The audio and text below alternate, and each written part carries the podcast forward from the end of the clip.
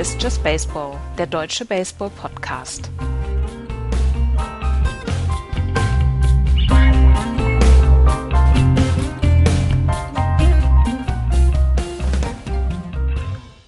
Es ist Samstagnachmittag. Es ist Zeit mal wieder für Just Baseball. Es ist im Moment und in dieser Saison etwas schwieriger für uns, Termine zu finden, aber jetzt haben wir einen Termin gefunden. Hallo und herzlich willkommen zur neuen Ausgabe von Just Baseball. Ich bin Andreas und an meiner Seite natürlich wieder Florian. Hallo Florian. Hi. Axel ist beim Fußball bei Fortuna Köln gegen FC 2. Er zieht, er zieht Viertliga-Fußball uns beiden vor. Verstehe ich nicht. Wirklich nicht, weil wir sind viel attraktiver als Viertliga-Fußball. Gehe ich auch von aus eigentlich. Naja. Ähm, bevor wir gleich anfangen und wir dann auch nochmal würfeln werden, welche mit welcher Division wir heute anfangen, ähm, einmal noch einen kleinen Rückblick auf den verrücktesten Tag des Jahres, Florian. Ja, ähm, ich weiß nicht, ob das die Hörer mitbekommen haben. Wir haben wenig darüber getwittert, aber der Spieltag am 23.07. wird, glaube ich, etwas länger in Erinnerung bleiben, weil es doch ja sehr viel Action gab. Ne? Wir hatten sehr viele Extra-Inning-Games, also die Blue Jays und Indians sind in die Extra-Innings gegangen, die Cubs äh, gegen, die, gegen die Giants in Extra-Innings. Wir hatten ja ein Spiel, Yankees gegen Twins, was glaube ich so selten vorkommt, oder? Also 14 zu 12 ja. in neun Innings. Nee, 10 waren es ja auch. Es stand 12 zu 12 nach neun Innings, so rum. Das war schon, äh, das war schon, das war schon ein krasses Spiel, oder? Das war ein absolut krasses Spiel, vor allen Dingen weil die Twins nach äh, vier Innings mit 8 zu 2 geführt hatten, dann im achten Inning fünf Runs kassiert haben, selber zwei Runs noch gescored haben, dann war es äh, unentschieden, beziehungsweise führten sie noch mit einem Run. Im neunten Inning haben die Yankees dann ausgeglichen, beziehungsweise gingen in Führung. Die Twins konnten noch einen Run scoren und im zehnten Inning konnten die Yankees dann 14 zu 12 dann das Spiel entführen. Das war ein, das war ein bemerkenswert gutes Spiel und ein, ein wirklich krasses Spiel. Und insgesamt der Spieltag vor drei Tagen, der war halt insgesamt sehr, sehr bemerkenswert. Die Red Sox haben gegen die Rays 5-4 gewonnen. Das war eins der normalen Spiele noch dieser, dieses Tages.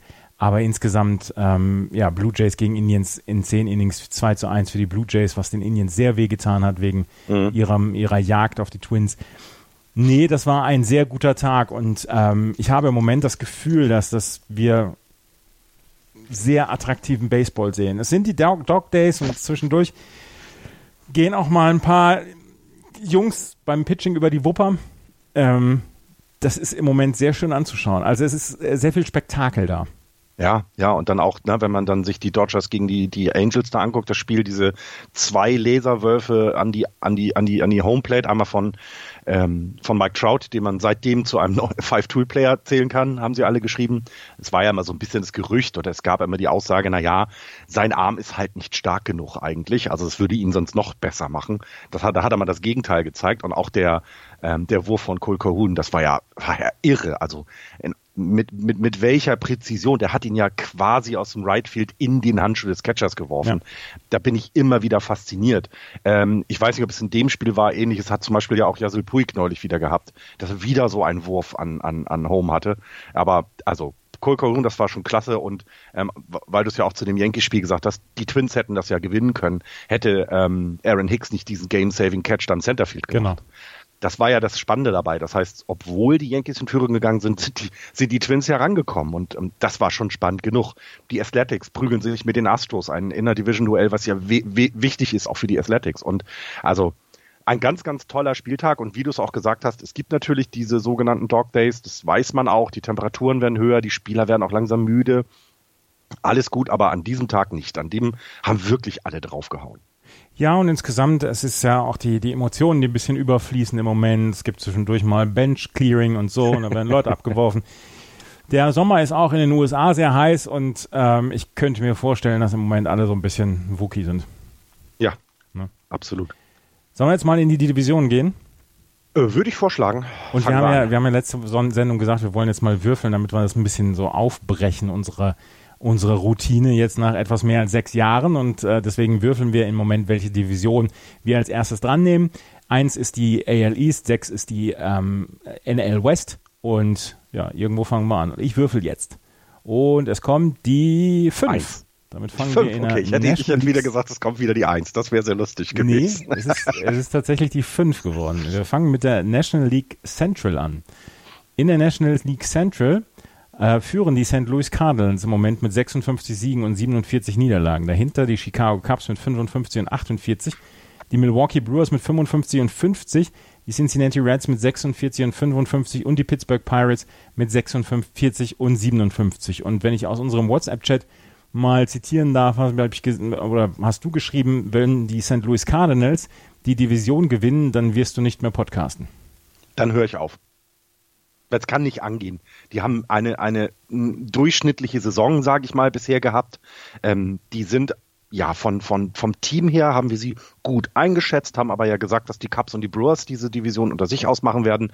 Ja, und jetzt schieben die sich da vorbei, haben in den letzten zehn Spielen neun gewonnen, sechs am Stück. Also da, da, da hat sich jetzt jemand zurück ins, ja nicht nur zurück ins Rennen gebracht, sondern jetzt müssen die Cubs und Brewers sich wieder mal und erneut strecken um in die Playoffs zu kommen. Also Wildcard ist ja immer drin, aber hätte ich nie gedacht. Und äh, das, das kann einfach so nicht sein. Das darf so nicht sein. Ich mag die Cardinals nicht besonders, weil sie gerade auch den, den Giants immer mal wieder in die, äh, Salz in die Suppe gestreut haben. Aber im Moment muss man den Hut vor diesem Team ziehen. Es ist, es fängt äh, eigentlich allein an mit gutem Starting Pitching bei den St. Mhm. Louis Cardinals. Mike Mikolas zum Beispiel mit einem 3,77er ERA in seinen letzten 30 ähm, Tagen, in seinen letzten 31 Innings, fünf Starts hat er da gehabt. Auch äh, Flaherty mit einem 2,48er ERA ist sehr gut dabei. Ähm, wir haben Adam Wainwright, der einen etwas schlechteren ERA hat. Dann haben wir aber Daniel Ponce de Leon, der ein sehr gutes Jahr bislang für die, ähm, für die St. Louis Cardinals pitcht. Und damit fängt es an mit diesem Starting Pitching und dem Pitching dann. Was nicht so auffällt im Moment, beziehungsweise so in den letzten 30 Tagen, als die, ähm, als die St. Louis Cardinals ja so ein bisschen aufgeholt haben, beziehungsweise eine Tabelle dann auch an den äh, Cups vorbeigezogen sind, ist das Hitting. Paul Goldschmidt nach wie vor natürlich super. In seinen letzten 30 Tagen hat er 86 At-Bats, hat 25 RBI gehabt, 10 Walks, 26 Strikeouts. Aber das ist nichts, was groß heraussticht, weil Paul Goldschmidt, von dem wissen wir, was für ein exzellenter Hitter er ist. Auch die anderen Zahlen sagen es nicht unbedingt. Ähm, wir müssen dann auch vielleicht auch ein bisschen tiefer gehen und mal schauen, gegen wen sie denn jetzt in den letzten Tagen gespielt haben, sodass wir sagen können, okay, das ist vielleicht so ein bisschen das leichtere Schedule gewesen. Sie haben jetzt in den letzten, seit dem All-Star-Break haben sie gegen die Diamondbacks gespielt, 2-1-Serie gewonnen. Dann haben sie gegen die Pirates 2-1 die Serie gewonnen, dann haben sie 3-1 gegen die Cincinnati Reds gewonnen, dann haben sie wieder gegen die Pirates gespielt, dieses Mal 4-0 und jetzt sind sie im Moment gegen die Astros in der Serie und haben das erste Spiel gestern gewonnen. Also der, das Schedule seit, der, seit dem All-Star-Game für die, ähm, für die Pittsburgh, äh, für die St. Louis Cardinals, das war sehr ausgeglichen, beziehungsweise da konnten wir sagen, es hat ihnen so ein bisschen in die Karten gespielt, weil sie auch gegen Cincinnati und gegen die Pirates gegen innerdivisionäre äh, Konkurrenz gespielt haben, die aber in diesem Jahr wohl noch nicht um die Playoffs werden mitspielen können. Ja, ja, und ähm, was eben irre ist, ich weiß nicht, letzten, letzte Woche hatte ich ja vorgelesen, doch immer, oder letztes Mal vorgelesen, so welche äh, Wahrscheinlichkeiten ausgerechnet werden für die Teams, ähm, was die Playoffs angeht. Und das Interessante ist, die haben sich jetzt vorbeigeschoben, die Cardinals, haben eine tolle Serie gestartet mit sechs in Folge. Dennoch wird ihre ähm, Playoff-Wahrscheinlichkeit nur auf 50, knapp über 50 Prozent ähm, gerechnet, weil sie jetzt ähm, den, den Rest der Saison ein, ein recht schweres äh, Schedule haben.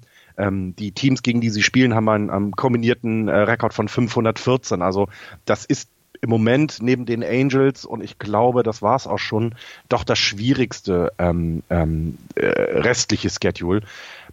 Ich, ich, ja, ich kann, kann das schwer fassen im Moment, was die, was die, was die Cardinals da machen, weil du hast ja, du hast ja die Stärken angesprochen und das ist ja nun mal eigentlich das, das Starting Pitching. Ähm, ich habe sie nicht so, so stark im, im Sinn bisher die Saison gehabt, was eben genau die Offensive angeht und ich traue dem nicht so ganz und wie gesagt, sollten sie es schaffen, bin ich raus aus der Nummer, weil das ist dann irgendwie, das, das geht irgendwann einfach nicht mehr. Die St. Louis Cardinals führen auf jeden Fall jetzt. Allerdings ist es eine sehr spannende Division. Wir haben die Chicago Cubs und wir haben die Milwaukee Brewers. Das ist jetzt die Frage, wie ordnen wir das ein? Ist es wirklich eine spannende Geschichte oder sagen wir, das ist eine, das ist eine mittelmäßige Division, die sich halt im Moment so ein bisschen über Wasser hält, weil sie ähm, drei quasi gleich starke Teams hat, vielleicht sogar vier gleich starke Teams. Cincinnati und Pittsburgh sind echt nicht weit dahinter. Also, ja. Ich finde, man kann, also ich, ich würde das einfach so mal nehmen. Ich, ich nehme mir diese drei Teams und gucke an, jetzt komme ich in die Playoffs und muss, muss gegen diese drei, gegen eins dieser drei Teams spielen, die sich um diesen Playoff-Platz da kappeln gegen keins möchte ich spielen. Also die Brewers haben letztes Jahr bewiesen, dass sie in den Playoff wirklich gut sind. Die Cubs wissen wir, wie gut sie tatsächlich ja auch weiterhin sein können. Und bei den Cardinals, vor denen muss man immer Angst haben. Die haben immer die immer immer das Potenzial, dich zu schlagen. Und wenn ich das vergleiche, zum Beispiel mit, sagen wir, Arizona kommt noch in die Playoffs, dann hätte ich ähm, bei Arizona nicht die, die große Angst oder bei Philadelphia oder bei sogar Atlanta, wenn ich das so deutlich sagen muss. Da sind mir diese drei Teams doch etwas, ja, habe ich, hab ich da etwas mehr im Blick. Ähm, und deswegen würde ich die, die Division nicht als, als mittelmäßig betrachten. Ähm, sie ist aber auch nicht so gut tatsächlich, wie, wie man es vielleicht sieht, weil ja, so richtig überragendes Team ist ja nicht dabei. Ich finde, wenn man sich zum Beispiel die West anguckt, die muss man ja eigentlich schon als wirklich gut bezeichnen, weil die Dodgers einfach so wahnsinnig gut sind. Ja, und dieses Giants Team hat eben ne? die Central dieses Jahr nicht. Ja. Ähm, also, ja, ausgeglichen ist sie, aber ja, vielleicht doch eher so mittelmäßig, wie du es gesagt hast, mittelmäßig bis gut. Äh, dennoch in den Playoffs ist es ja nochmal eine ganz andere Geschichte. Also definitiv. Ähm, ja. Ja, die Chicago Cubs haben ähm, ihr Roster verstärkt, indem sie einen Trade gemacht haben. Sie haben von den Giants Derek Holland geholt. Für das war es heute Nacht, ne? Habe ja. ich heute Nacht erst mitbekommen. Mhm.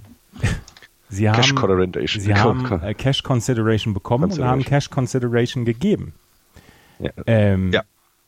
Sie, San Francisco äh, schickt an Chicago, an die Cubs, 1,8 Millionen Dollar, um ähm, das komplette Salär bis auf 425.000 von ähm, Derek Holland zu bezahlen.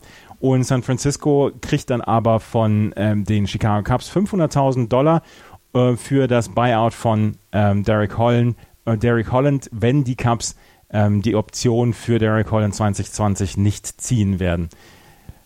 Ja. Ja, Derek Holland hat einen, war ja als Starting Pitcher mal geplant in der Lineup. Genau. Ist dann ins äh, Bullpen versetzt worden, weil der wirklich üble Starts hatte. Also es war, war echt nicht, mit, nicht gut mit anzusehen. Der hat sich da wirklich verbrannt. Und dann haben die Giants ihn irgendwann designated for assignment, weil sie keinen Platz mehr für ihn gesehen haben. Äh, wer das Bull, Bullpen der Giants kennt, der weiß, da ist einfach, äh, da sind genug gute Leute. Und deswegen ähm, ja, deswegen haben sie ihn denn jetzt DFA und die Cubs haben zugegriffen und ich sag mal, für, äh, für die lange, äh, für, die, für das lange Relief würde ich ihn auf jeden Fall immer, immer nehmen.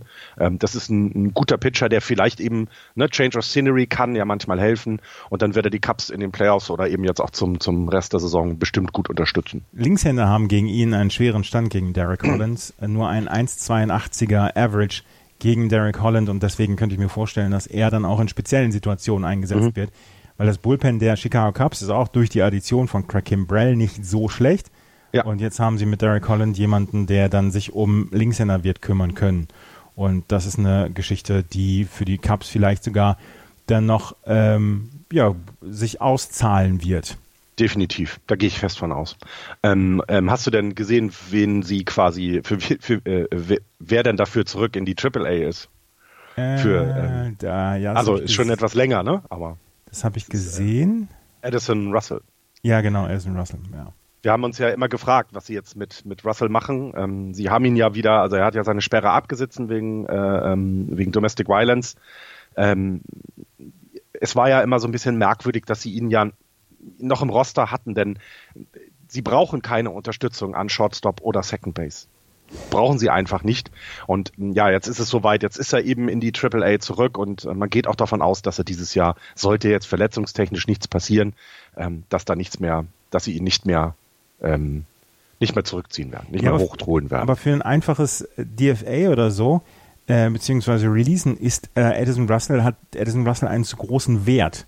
Und ja. ähm, das ist eine Geschichte, wo die Chicago Cubs dann einfach nicht sagen können, okay, den entlassen wir jetzt, weil er letztes Jahr, weil er sich letztes Jahr scheiße verhalten hat und ähm, wir sowas nicht akzeptieren. Er hat ja einen Trade-Wert, allein auf seine, aufgrund seiner sportlichen Geschichte. Und deswegen könnte ich mir vorstellen, dass die, ähm, dass die Cubs dann nicht sofort sagen, hier, ähm, wir DFA ihn. Ja, ja, der ist, glaube ich, auch der einzige Grund. Und natürlich, das, das klingt jetzt bescheuert, aber sollte sich jemand verletzen im Infield, dann wird er zurückgeholt werden. Ja. Ganz, ganz sicher, weil es geht leider dann immer dann doch der Sport, der sportliche Erfolg vor. Na gut, er hat jetzt ja seine Strafe abgesetzt und wollen wir nicht mal ganz, äh, ganz so hart über ihn urteilen, aber ich finde es immer, es ist ein komischer Umgang mit dem Thema und ja, bin das, finde es ist immer so cheesy, wie man so schön sagt. Ja. Die Milwaukee Brewers haben, äh, sind mit 38 zu 28 in die Saison gestartet, haben seitdem einen 17 zu 22 gehabt, haben letzte Nacht haben sie ein Spiel mal wieder gewonnen gegen die Chicago Cubs und ähm, sie haben Brandon Woodruff und Julius Chassin auf die Injury List verloren. Jetzt muss ich jetzt einmal gerade gucken, wie es da, das hätte ich ja auch vorher mal aufmachen können.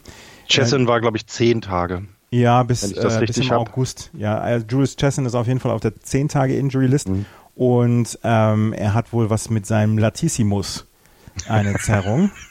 und ähm, Brand, Brandon Woodruff hat wohl tatsächlich Bauchmuskel.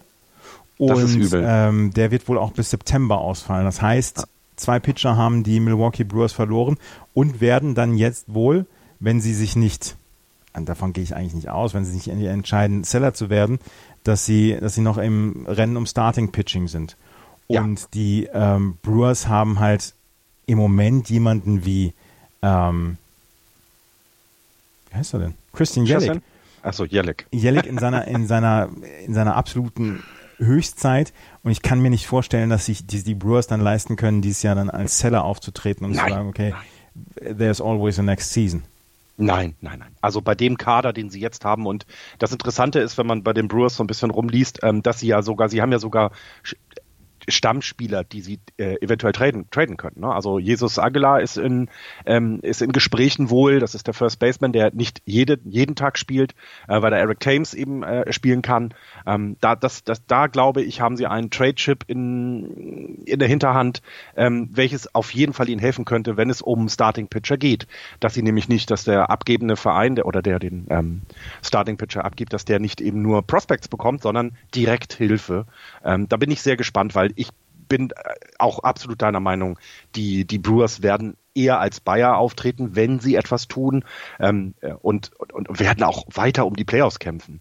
Ähm, es ist halt, es ist halt interessant, weil die, die Brewers spielen so ein bisschen auch über ihren über ihren Verhältnissen, wenn man das mal ähm, von der von der Stat oder von der Statistikseite betrachtet. Ne? Sie haben ein Run Differential von minus 11. Ähm, das heißt, sie gewinnen knappe Spiele, weil sie 55 Spiele ja schon gewonnen haben von den 105. Ähm, Sie gewinnen knappe Spiele, verlieren aber dann eher deutlicher oder deutlich. Und das ist so ein bisschen, also da, da, deswegen traue ich den, den Brewers da nicht ganz so über den Weg, äh, wenn man das zum Beispiel mit den Cubs vergleicht. Die haben ein Run Differential von plus 66 und äh, wesentlich weniger Runs bekommen. Und ja, was sollen die Brewers aber machen? Sie haben, wie du es gesagt hast, mit Jellick haben sie ähm, wirklich jemanden im, im Kader, der diese Saison eine MVP-Saison spielt, erneut eine MVP-Saison spielt, und da müssen sie angreifen und weiter dranbleiben. Also Seller, nein, gar kein Fall. Das glaube ich nämlich auch nicht. Mike Mustakas und äh, Jasmani Grandal werden im, am Ende der Saison Free Agents und äh, Christian Jellick, wie gesagt, da darfst du eigentlich nicht sagen, okay, wir sind Seller. Das, das, ja. das kriegst du in dem Moment einfach nicht hin. Und wie gesagt, die Brewers sind im Moment ein Spiel hinter, hinter dem Wildcard-Platz, zwei Spiele hinter den St. Louis Cardinals und da würde es absolut noch nichts bringen, hier ähm, die Flinte ins Korn zu werfen. Die genau. Cincinnati genau. Reds haben da andere Probleme, beziehungsweise andere Sorgen. Sie sind wohl schon auf der Suche, beziehungsweise auf dem Weg in die nächste Saison. Und ein Spieler, der bei ihnen besonderes Interesse hervorruft, das ist Tanner Roark. Er mag nicht so der, der ganz große Name sein im Starting-Pitching, wie zum Beispiel Marcus Stroman oder Robbie Ray oder Noah Syndergaard, über die wir gleich noch sprechen werden, die eventuell ähm, Trade noch, noch getradet werden.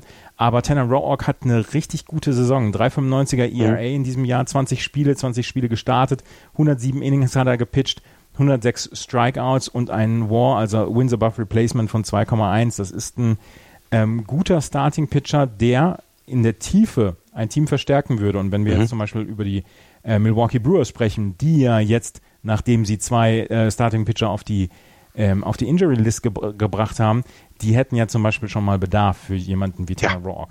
Absolut. Und ich, ich wie du es gerade gesagt hast, ne, er ist nicht der First, er ist nicht der das Ace, was du an, am, am, ja in einem entscheidenden siebten Spiel auf den Platz bringst, aber es bringt deine Lineup und äh, deine, deine Rotation auf jeden Fall nach vorne, wenn du ihn in, bei dir hast. Ja, das ist ein Trade Chip, den sie in der Hinterhand haben. Ähm, was, was glaube ich, bei den Reds ja auch ganz gut tun würde. Die sind ja eigentlich in einer Umbruchssaison. Also sie, sie, sie wollen ja also jetzt noch nicht unbedingt angreifen, deswegen können sie das gut machen. Ähm, ich habe auch Gerüchte gelesen darüber, dass zum Beispiel so jemand wie äh, Yasel Puig ähm, äh, Trade Chip sein könnte, die sie einsetzen.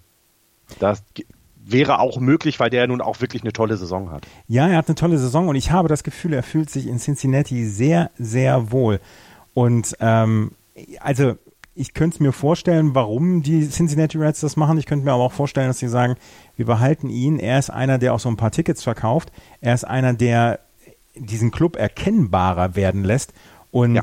ähm, ich finde, ich finde, Yassil Puig macht da einen richtig guten Job dort in Cincinnati. Und ich fände es gut, würde er da bleiben. Ja, ja, äh, genau was du alles gesagt hast, bin ich, bin ich absolut deiner Meinung. Als er bei den Dodgers waren, habe ich den Typen gehasst, natürlich, muss ich ja. Jetzt so bei den Reds fange ich langsam an, mich in ihn, zu verlieben. Ähm, hast du seine Aktion am, am äh, 25. Äh, war das, glaube ich, irgendwo oder am Spieltag 24. mitbekommen, ähm, dass er mitten im Spiel sich den Bart rasiert hat? das heißt, er hat irgendwie, äh, er ist äh, at Bett gewesen, war eben nicht gut drauf, also ähm, äh, hat irgendwas und dann hat er, hat er sich wohl dann mitten dann im, ich weiß gar nicht, ein Inning danach hat er sich dann im siebten Inning, genau nach dem siebten Inning hat er sich dann den Bart abrasiert, ein Teil davon. Das ist, also das ist ein Typ, den will man unbedingt in seinem Team haben, glaube ich, weil der echt äh, äh, äh jemand ist, der ja ich glaube, der ist auch für die, für die Teamchemie mittlerweile auch cool. Also wir hatten es ja mal bei den Dodgers gesagt, dass sie, ähm, dass sie so, dass er da so ein bisschen hat vernachlässigen oder so ein bisschen hat, es hat schleifen lassen nach seinen ersten guten Starts und dann haben ihn die Jungs ja mal wohl an die Kandare genommen und gesagt, komm, du musst dich jeden Tag anstrengen, um ein guter, ein richtig guter Spieler zu werden. Und ich glaube, das hat ihm geholfen, denn seitdem er jetzt auch bei, bei Cincinnati ist, wirkt er sehr vorbildhaft, was, was angeht und Fanliebling ist er absolut, ja. Ich bin gespannt, wie es mit Yassel Puig bis Mittwoch weitergeht. Übrigens jetzt schon mal eine Ankündigung, wir werden Mittwochabend nicht live senden, aber wir werden direkt nach dem nach der Trade Deadline um 21 Uhr einen Podcast aufnehmen und werden euch dann spätestens Donnerstagmorgen über alle Dinge, die bis zur Trade Deadline passiert sind, dann informieren. Hast du jetzt noch was zu den Pittsburgh Pirates? Ich nämlich nicht. Nee, habe ich auch nicht. Ich habe ich hab wirklich gesucht, aber ich habe dort nichts gefunden. Manchmal ist das so. Ja, dann gehen wir in die National League West. Dort führen nämlich die LA Dodgers nach wie vor mit 68 und 37 vor den San Francisco Giants 53 und 51. Dahinter die Arizona Diamondbacks 52, 52, die Colorado Rockies, die ihren absoluten, absolut Katastrophenphase verlängern, 49, 55 und die San Diego Padres auch mit 48 und 55 im Moment auf dem fünften Platz. Ich habe eine Geschichte gelesen darüber, dass die Los Angeles Dodgers im Moment ein Überangebot an Catchern haben. Sie haben äh, Will Smith hochgeholt in die, ähm, in die Big League. Ähm, sie haben jetzt noch äh, Galaxy äh, Defenders. Austin Barnes haben sie für zu die, äh, in die Miners geschickt, weil der in den letzten Wochen wirklich Probleme hatte dann auch offensiv. Und Calbert Ruiz als ein äh, Spieler, ist ein Prospect, den sie in die AAA hochgeholt haben und der wohl wirklich die, ja, die Augenbrauen der Scouts anheben lässt, weil er wohl ein sehr, sehr, sehr talentierter Catcher sein soll. Und die Dodgers, die ja auch bis Mittwoch sicherlich noch ein bisschen was machen werden auf der, auf der, bis zur Trade Deadline. Es gab ja dann immer die Gerüchte, sind sie vielleicht im Gespräch rund um Noah Syndergaard oder einen Starting Pitcher? Die könnten jemand wie Calbert Ruiz ähm, für, für einen Relief-Pitcher oder für einen Starter dann in ein Package reinwerfen und das wäre ja eine ziemlich coole Geschichte für die Los Angeles Dodgers, die ja sowieso eine relativ okaye Mannschaft haben in diesem Jahr. Ich, was mich an den Dodgers so kolossal nervt, ist, die sind richtig gut aufgestellt und zwar in allen Bereichen. Die haben super Starting Pitching, die haben gutes Relieving oder sogar sehr gutes Relief Pitching. Die Lineup brauchen wir nicht drüber reden, die ist tief besetzt. Was mich aber am meisten ärgert ist, die haben eben auch noch die Prospects dazu. Die haben die Chance, all das, was sie noch brauchen für ihr Team, also sie brauchen Relief-Pitching, sie sind da ganz, also das, das ist klare Sache, die werden sich noch mindestens einen Relief-Pitcher holen, wenn nicht sogar zwei. Es ist ja da auch weiterhin Will Smith zum Beispiel im, im, im Gespräch von, von den Giants äh, oder Josh Hader und, und, und, und, und. Und sie haben aber trotzdem in den in den in äh, äh Double A und in Triple A noch so viele Top Prospects in den Reihen. Da, na, also wenn man das sich hier durchliest, äh, bei ihrem Triple A Team haben sie zwei, die in den Top 10 gewertet werden ähm, von den verschiedenen ähm, äh, Organisationen. Also es gibt ja verschiedene Leute, die die bewerten und ähm, da sind also zwei in den, äh, bei einer, äh, Double A, die in den Top 10 sind, in einer ähm, äh, bei den ähm, offensiven Spielern, bei den Starting Pitcher haben sie vier vier Leute, die, die vier Pitcher, die in den, in den Top 10 Prospect-Ranking sind. Und wenn man das Fangraphs-Ranking nimmt, sind sie halt in den Top 20. Und das geht ja in der Double A weiter. Und das finde ich, das ist so ärgerlich, weil das bedeutet nämlich, dass die Dodgers, das, was sie jetzt machen, ist keine einmalige Saison. Nö. Sie sind schon das siebte Mal äh, die West, äh, haben jetzt das siebte Mal oder werden sie das achte Mal die West gewinnen. Und das wird so weitergehen. Die sind einfach also die haben es in den letzten Jahren geschafft, da ein Team zusammenzustellen, das ist einfach phänomenal und es ist ja auch spektakulär. Wir haben das Spiel gegen die Angels angesprochen. Da waren ja wirklich spektakuläre Szenen auf beiden Seiten dabei. Ja, und es ist aber eben auch sehr tief bis in die, bis, bis in die Minor Leagues rein. Und das ist ärgerlich, aber man muss den Hut ziehen. Vor dieser Organisation muss man einfach tun. Das muss man in der Tat. Es bauen ja noch ihr Stadion um. Ja. Also das wird renoviert. Mhm. Ja. Das ist ja auch schon relativ alt, also es ist ja kein neues Stadion wie viele anderen.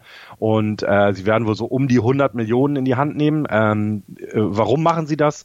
In 2020 ist äh, das All-Star-Game in Los Angeles. Und da wollen sie dann halt die äh, das ausnutzen und einmal so ein bisschen äh, erneuern.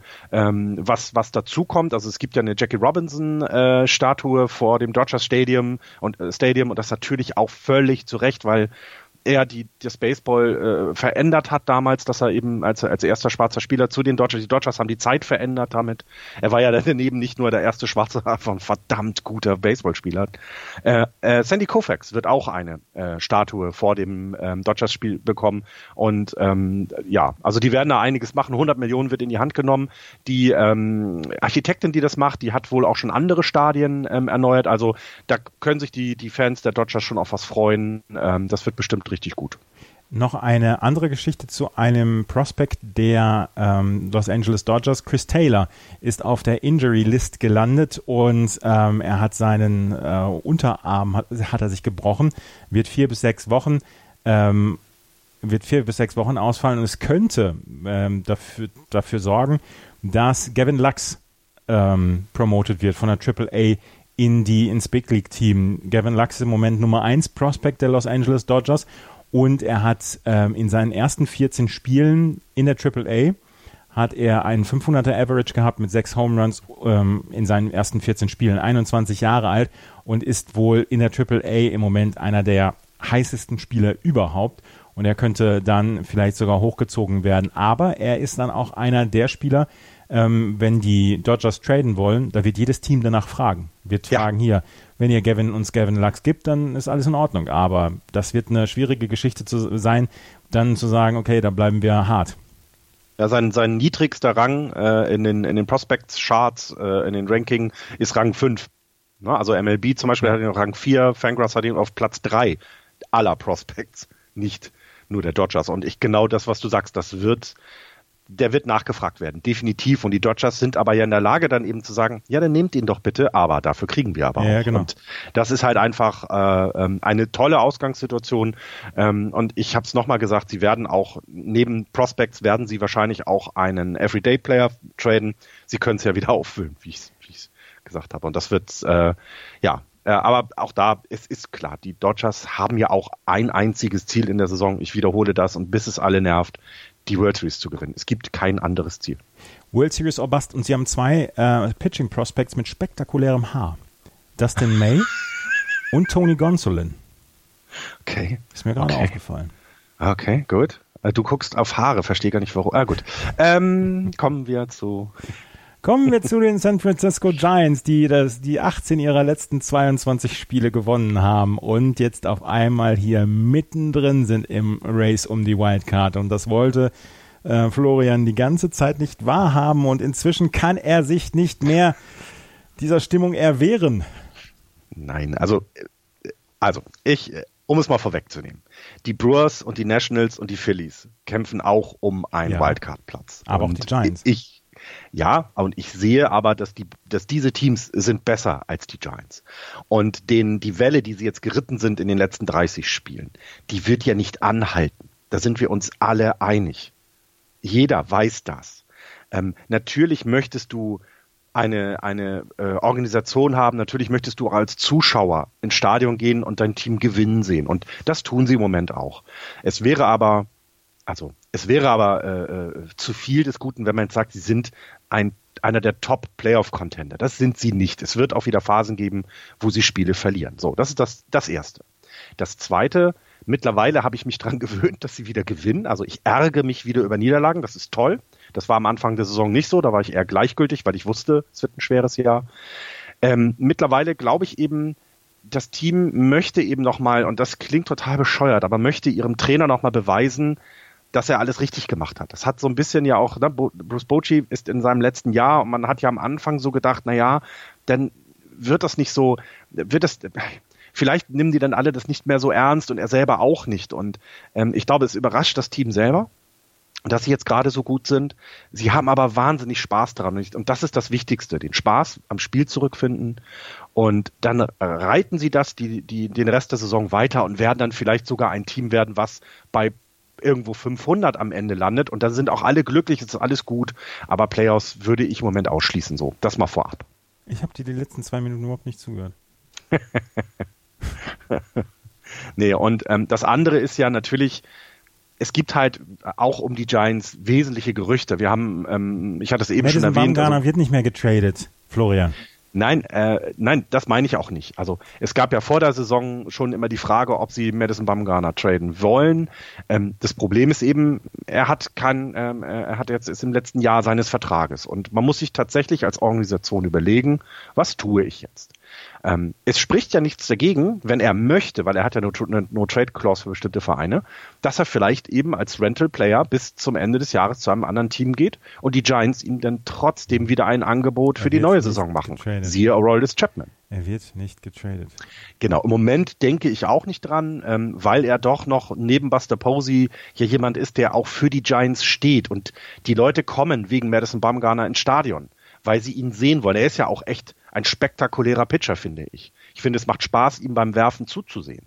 Ähm, ich gehe auch davon aus, dass Madison Bumgarner nicht getradet wird. Das würde ich jetzt, da würde ich zum Beispiel meine Hand nicht für ins Feuer legen, äh, wenn es um andere geht. Ne? Also ich habe das Relief Pitching angesprochen. Die Giants haben tatsächlich es geschafft, sich da ein Bullpen ähm, aufzubauen, was auch tatsächlich äh, ja das kann, also jeder Spieler von dort, äh, jeder Spieler aus diesem Bullpen kann anderen ähm, äh, helfen. Also nehmen wir Sam Dyson, äh, Reyes Moronta, ähm, ich, selbst ein Mark Melanson, äh, ähm, der nicht so richtig gut in der Saison gestartet ist, der jetzt aber langsam wieder zurückkommt, ist immer noch jemand, den die Leute haben wollen. Trevor Gott hatte ich angesprochen, dann eben den besagten Will Smith. Äh, das heißt, die, die Giants können äh, ohne Probleme meines Erachtens Relief Pitching traden und dafür Prospects oder sogar Everyday Player bekommen. Ähm, es steht ja sogar zur Diskussion, dass jemand wie Drew Pomeranz vielleicht sogar getradet, getradet wird, ähm, der jetzt nun keine gute Saison hat, aber eben eine Rotation immer noch unterstützen kann. Ne? Also gehe ich fest von aus. Ähm, ja, und ähm, gut, ihren Top-Pitcher äh, Pablo Sandoval werden sie natürlich nicht, äh, weil der hat ein IRA von null. Also gut, drei aus, aber. Ähm, ja. Nee, und deswegen, das werden sie auf jeden Fall tun. Also werden definitiv äh, noch da etwas machen. Ich gehe auch davon aus, dass ähm, Madison Bumgarner in, im Giants-Trikot bleiben wird und vermutlich wird er nächstes Jahr auch dann wieder bei den Giants spielen.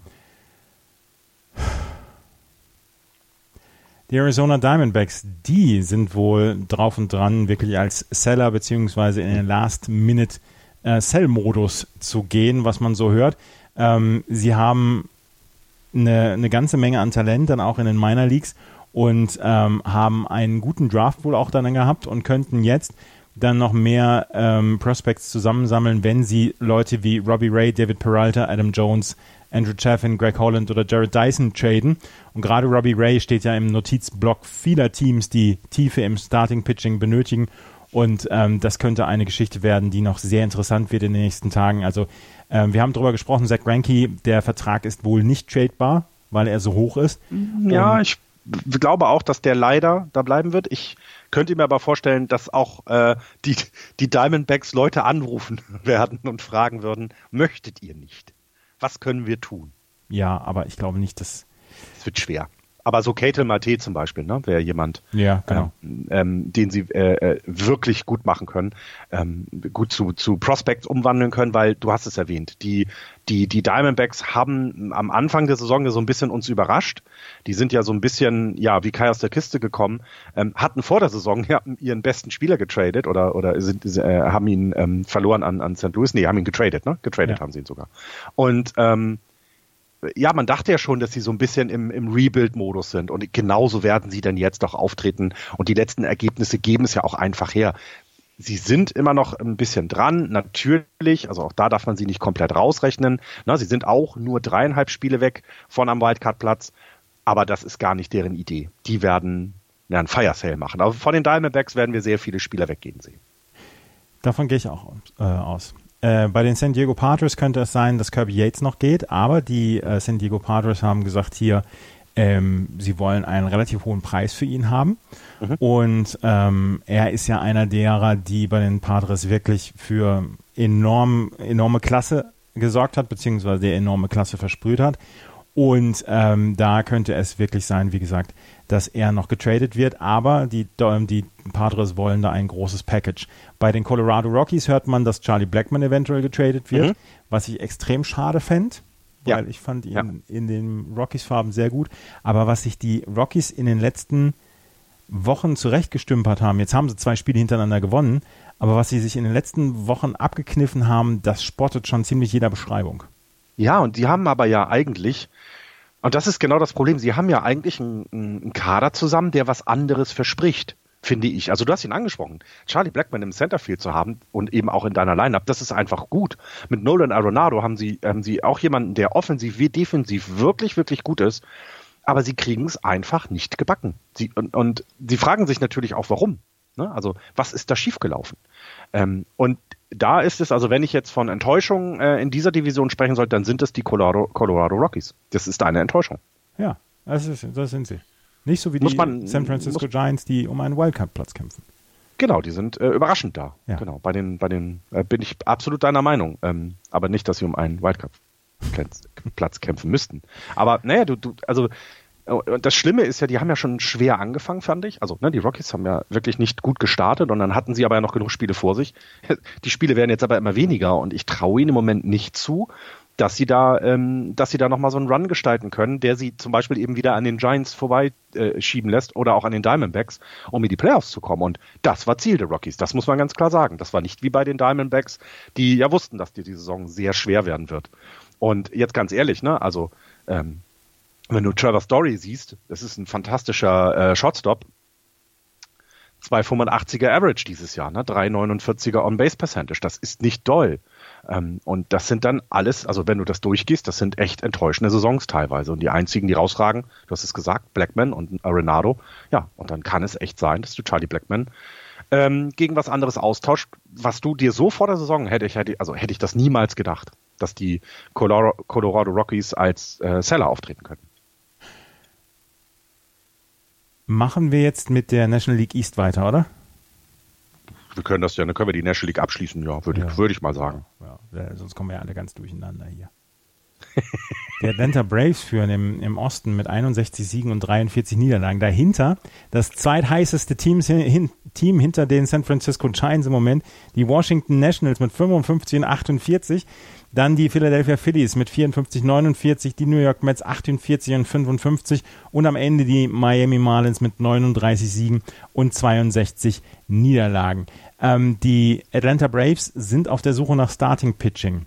Äh, Max Fried ist auf der Injury List, Kevin Gorsman ist auch auf der Injury List und ähm, Mike Foltinowitz in der AAA im Moment mit einem über 5er ERA.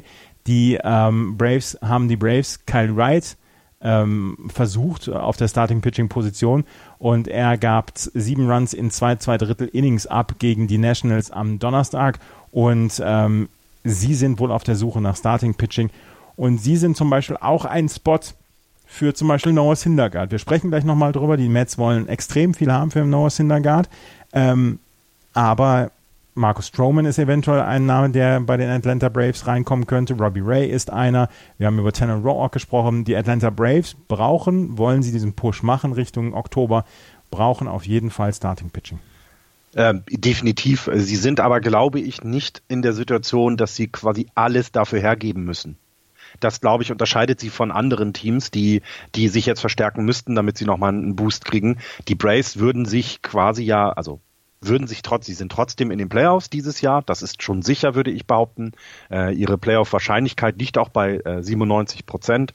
Ähm, der äh, Gewinn der Division ist mit 75 Prozent hier Wahrscheinlichkeit angegeben. Sie haben ein äh, restliches Schedule, was, was äh, das, das, die Teams, gegen die sie antreten werden, unter 500 sein. Es ist also auch etwas leichter und so Projected Wins sind wir im Moment bei 92 und das wird deutlich ausreichen, um die Division zu gewinnen und auch um die Playoffs zu kommen. Darüber müssen Sie sich keine Gedanken machen. Die Frage, die Sie sich aber stellen müssen, ist, wie schlage ich die Dodgers? Und das wird dieses Jahr die große Frage für jedes National League Team sein. Wie kann ich die Dodgers schlagen? Und da hast du es genau gesagt. Da würden so jemand wie Rourke oder, oder meinetwegen auch Syndergaard, die würden ihnen da natürlich echt helfen. Und ähm, wenn sie wenn Sie da ein tolles Angebot kriegen, machen Sie es definitiv, aber das Gute ist, Sie müssen es nicht tun. Nicht, dass wir uns falsch verstehen. Sie haben eine gute Rotation. Das Problem ist ja. halt, dass Freed und Gorsman im Moment auf der Injury List genau. sind und Foltinowitz im Moment nur den Gegner trifft, aber niemals die, die Strike Zone im Moment. Sie haben Julio ja. Teheran als, als Anker. Sie haben Mike Soroka, der in diesem Jahr ja wirklich seinen absoluten Durchbruch feiert. Und Sie haben natürlich immer noch Dallas Keikel, der mit dem 350er ERA in seinen ersten sieben Starts alles andere als enttäuscht. Richtig. Sie brauchen genau. jemanden für die Tiefe und das wäre zum ja. Beispiel dann jemand, äh, ein Team meiner Meinung nach, das äh, sich mit Tanner Roark verstärken würde. Genau, und du, du brauchst eben für Tanner Rock auch nicht so viel abgeben. Das ist ja das Schöne. Und das, das meine ich damit. Ne? Wenn, sie, wenn sie dann ein vernünftiges Angebot bekommen, das werden sie tun. Und sie sind auch für mich, also wenn ich jetzt äh, äh, projizieren sollte, dann äh, rein vom Record her würde ich sagen, die Braves spielen äh, gegen die Dodgers in der ähm, National, im National League Championship Spiel da gehe ich mal von aus, weil andere Teams, auch wir reden ja gleich über die Nationals, die kommen zwar ran, aber ich, ich glaube, so gut wie diese beiden sind sie im Moment noch nicht. Und ähm, deswegen, das müssen sie ja im Kopf haben, dass sie an den Dodgers vorbei müssen und deswegen äh, äh, brauchen sie da tatsächlich die Tiefe, genau. Absolut. Also die Atlanta Braves auf der Suche nach Starting Pitching Tiefe. Die äh, Nationals haben in den letzten beiden Spielen haben sie verloren. Aber vorher haben sie eine grandiose Aufholjagd gestartet. Und das ist etwas, was ähm, mich wirklich verwundert hat, weil wir auch am Anfang der Saison darüber gesprochen haben, dass das Clubhaus toxisch sein soll, dass David Martinez nicht so richtig ankommt, dass sie immer noch diese ganz großen Bullpen-Probleme haben. Aber sie haben ähm, in Runs per Game seit dem 1. Juni bis ähm, heute sind sie in Runs per Game von Platz 17 in der National League auf Platz 10 nach vorne gekommen. Offensive ist immer gut, um Spiele zu gewinnen. Sie haben in den letzten Wochen richtig gutes Starting-Pitching bekommen, angefangen bei Max Scherzer, auch bei Steven Strasberg.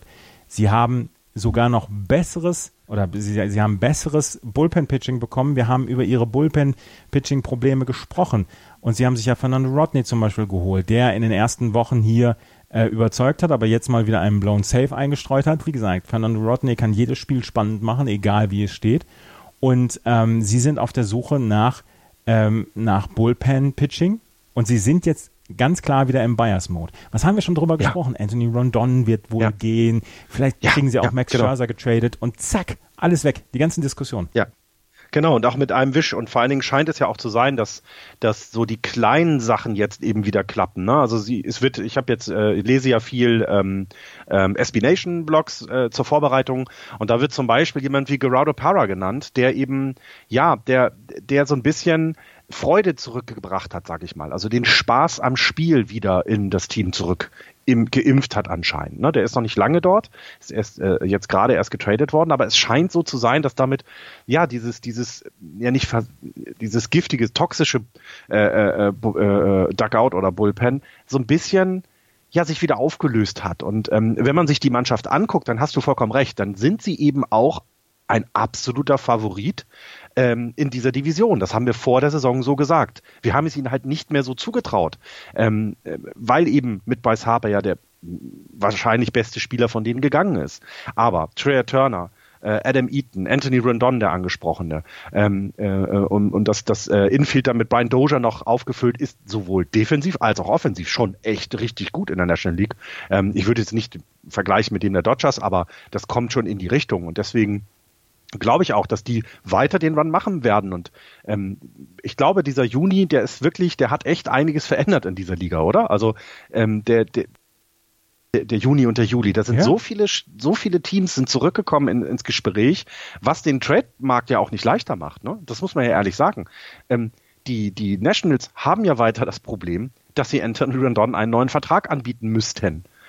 Und willst du ihn verlieren, wie du es mit Harper gemacht hast? Das glaube ich nicht. Eigentlich müsstest du ihn traden. Das ist eigentlich die geschäftlich richtige Entscheidung.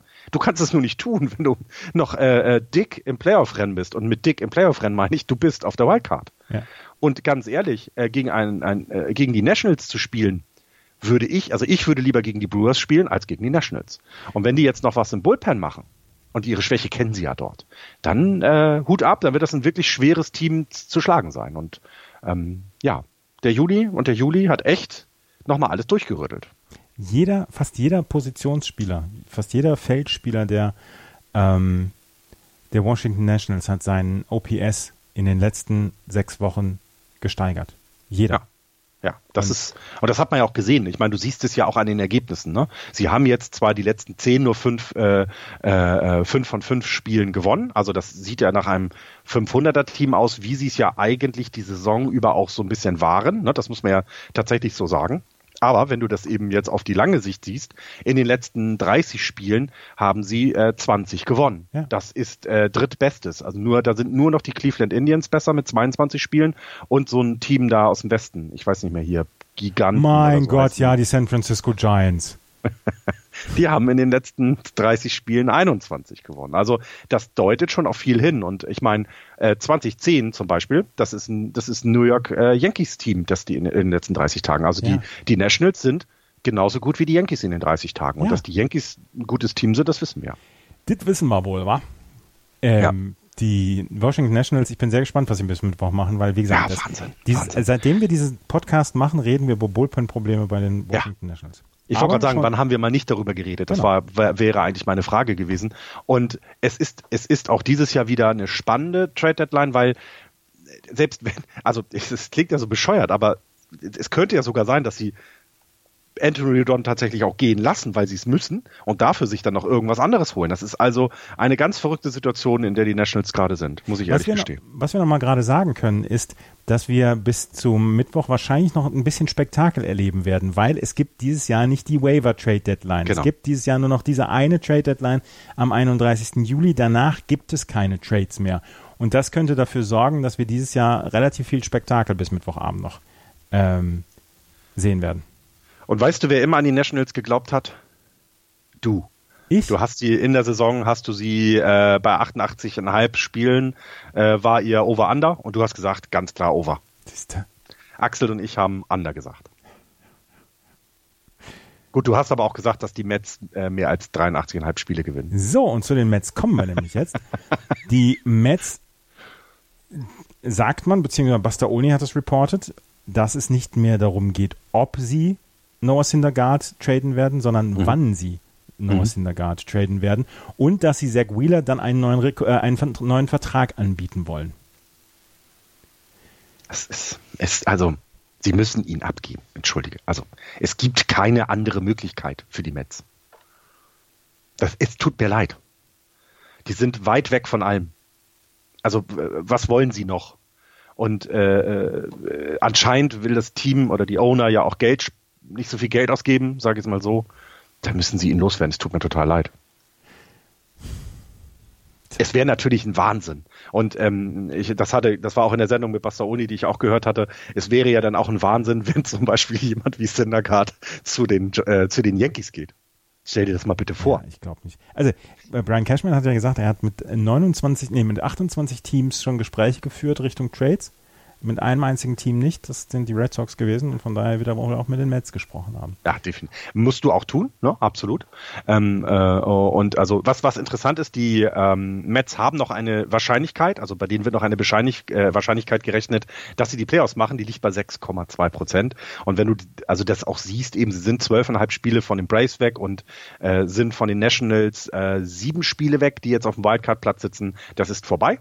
Und ähm, ich kann mir gut vorstellen, dass jemand wie Syndergaard jedes Team äh, unterstützen wird. Sie werden wohl nicht innerhalb der Division traden wollen, weil sie ja irgendwann auch die Brace mal angreifen wollen. Äh, äh, so denke ich mal, denken die auch im Front Office.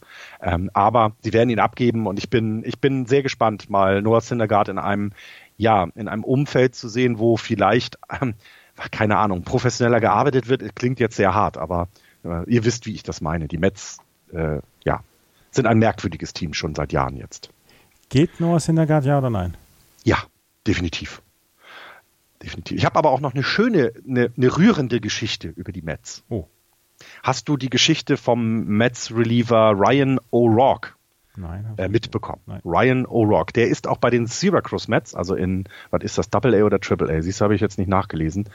Ähm, der, als er gespielt hat, über Twitter erfahren hat, dass er ähm, vom Roster raus, also dass er äh, removed wurde, also dass er DFA, dann ist es ja nicht in der AAA, aber er wurde halt ja rausgeworfen, gefeuert. Das hat er per, bei Twitter gelesen. Ähm, er ist jetzt halt schon etwas älter mit 31, das heißt, er hat sich nur was tue ich jetzt, weil er kann ja, wenn du gefeuert bist, musst du auch sofort das Team verlassen in der in der Double A oder noch in der Triple A, das das geht nicht anders.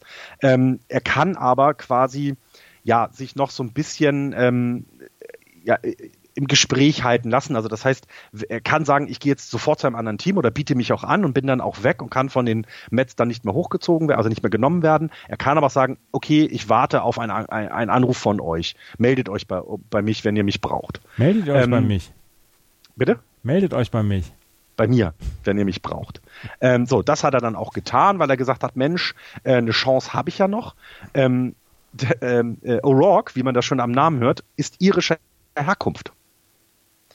Ähm, das heißt, ähm, er hat die Zeit genutzt, und es ist tatsächlich so, er ist nach Bulgarien geflogen, um an der European Championship mit äh, teilzunehmen, die da wohl stattgefunden hat. Das ist irgendwie an mir vorbeigegangen, dass da jetzt auch schon Baseball gespielt wird. Und ähm, ist also über Island, am, äh, über Island und Amsterdam nach Bulgarien geflogen. Ähm, hat dann ähm, äh, zweimal sogar auf dem Mount gestanden, wie ich das hier richtig lese, um dann wieder zurückzukehren, weil die Mets dann gesagt haben, hey, komm doch nochmal wieder zurück ins Roster. Das ist nicht schlecht. Also von äh, über Bulgarien zurück in die Double oder Triple A, das finde ich schon, fand ich eine rührende Geschichte. Was ich äh, dann gerade noch sagen kann, in diesen Tagen beziehungsweise die Wochenende wird der letzte EM-Platz vergeben für die EM in Bonn und Solingen. Wird zwischen Litauen und Israel ausgespielt. Israel hat gestern das erste Spiel gewonnen. Es geht Best of Three und mal gucken, wer dann der letzte EM-Teilnehmer sein wird. Kommt, kommt Israel dann nach nach nach äh, Ja.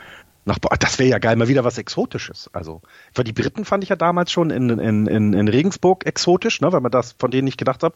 Das jetzt in Israel, die sich sogar qualifizieren können, hätte ich nicht gedacht. Ja, da bin ich Israel sehr war, gespannt. War doch auch schon beim World Baseball Classic, glaube ich. Ja? Ja, ja, die hatte ich sind- ja, die finde ich toll, finde ich schön. Ah, Ich freue mich wahnsinnig auf die Zeit, echt. Das ist, so, ist ja quasi eine Woche Urlaub für mich, ne? Das ist ja mein einziger Urlaub dieses Jahr. Ach, herrlich. Ich freue mich drauf. ja. Hast du was zum Phillies? Hast du was zum Marlins?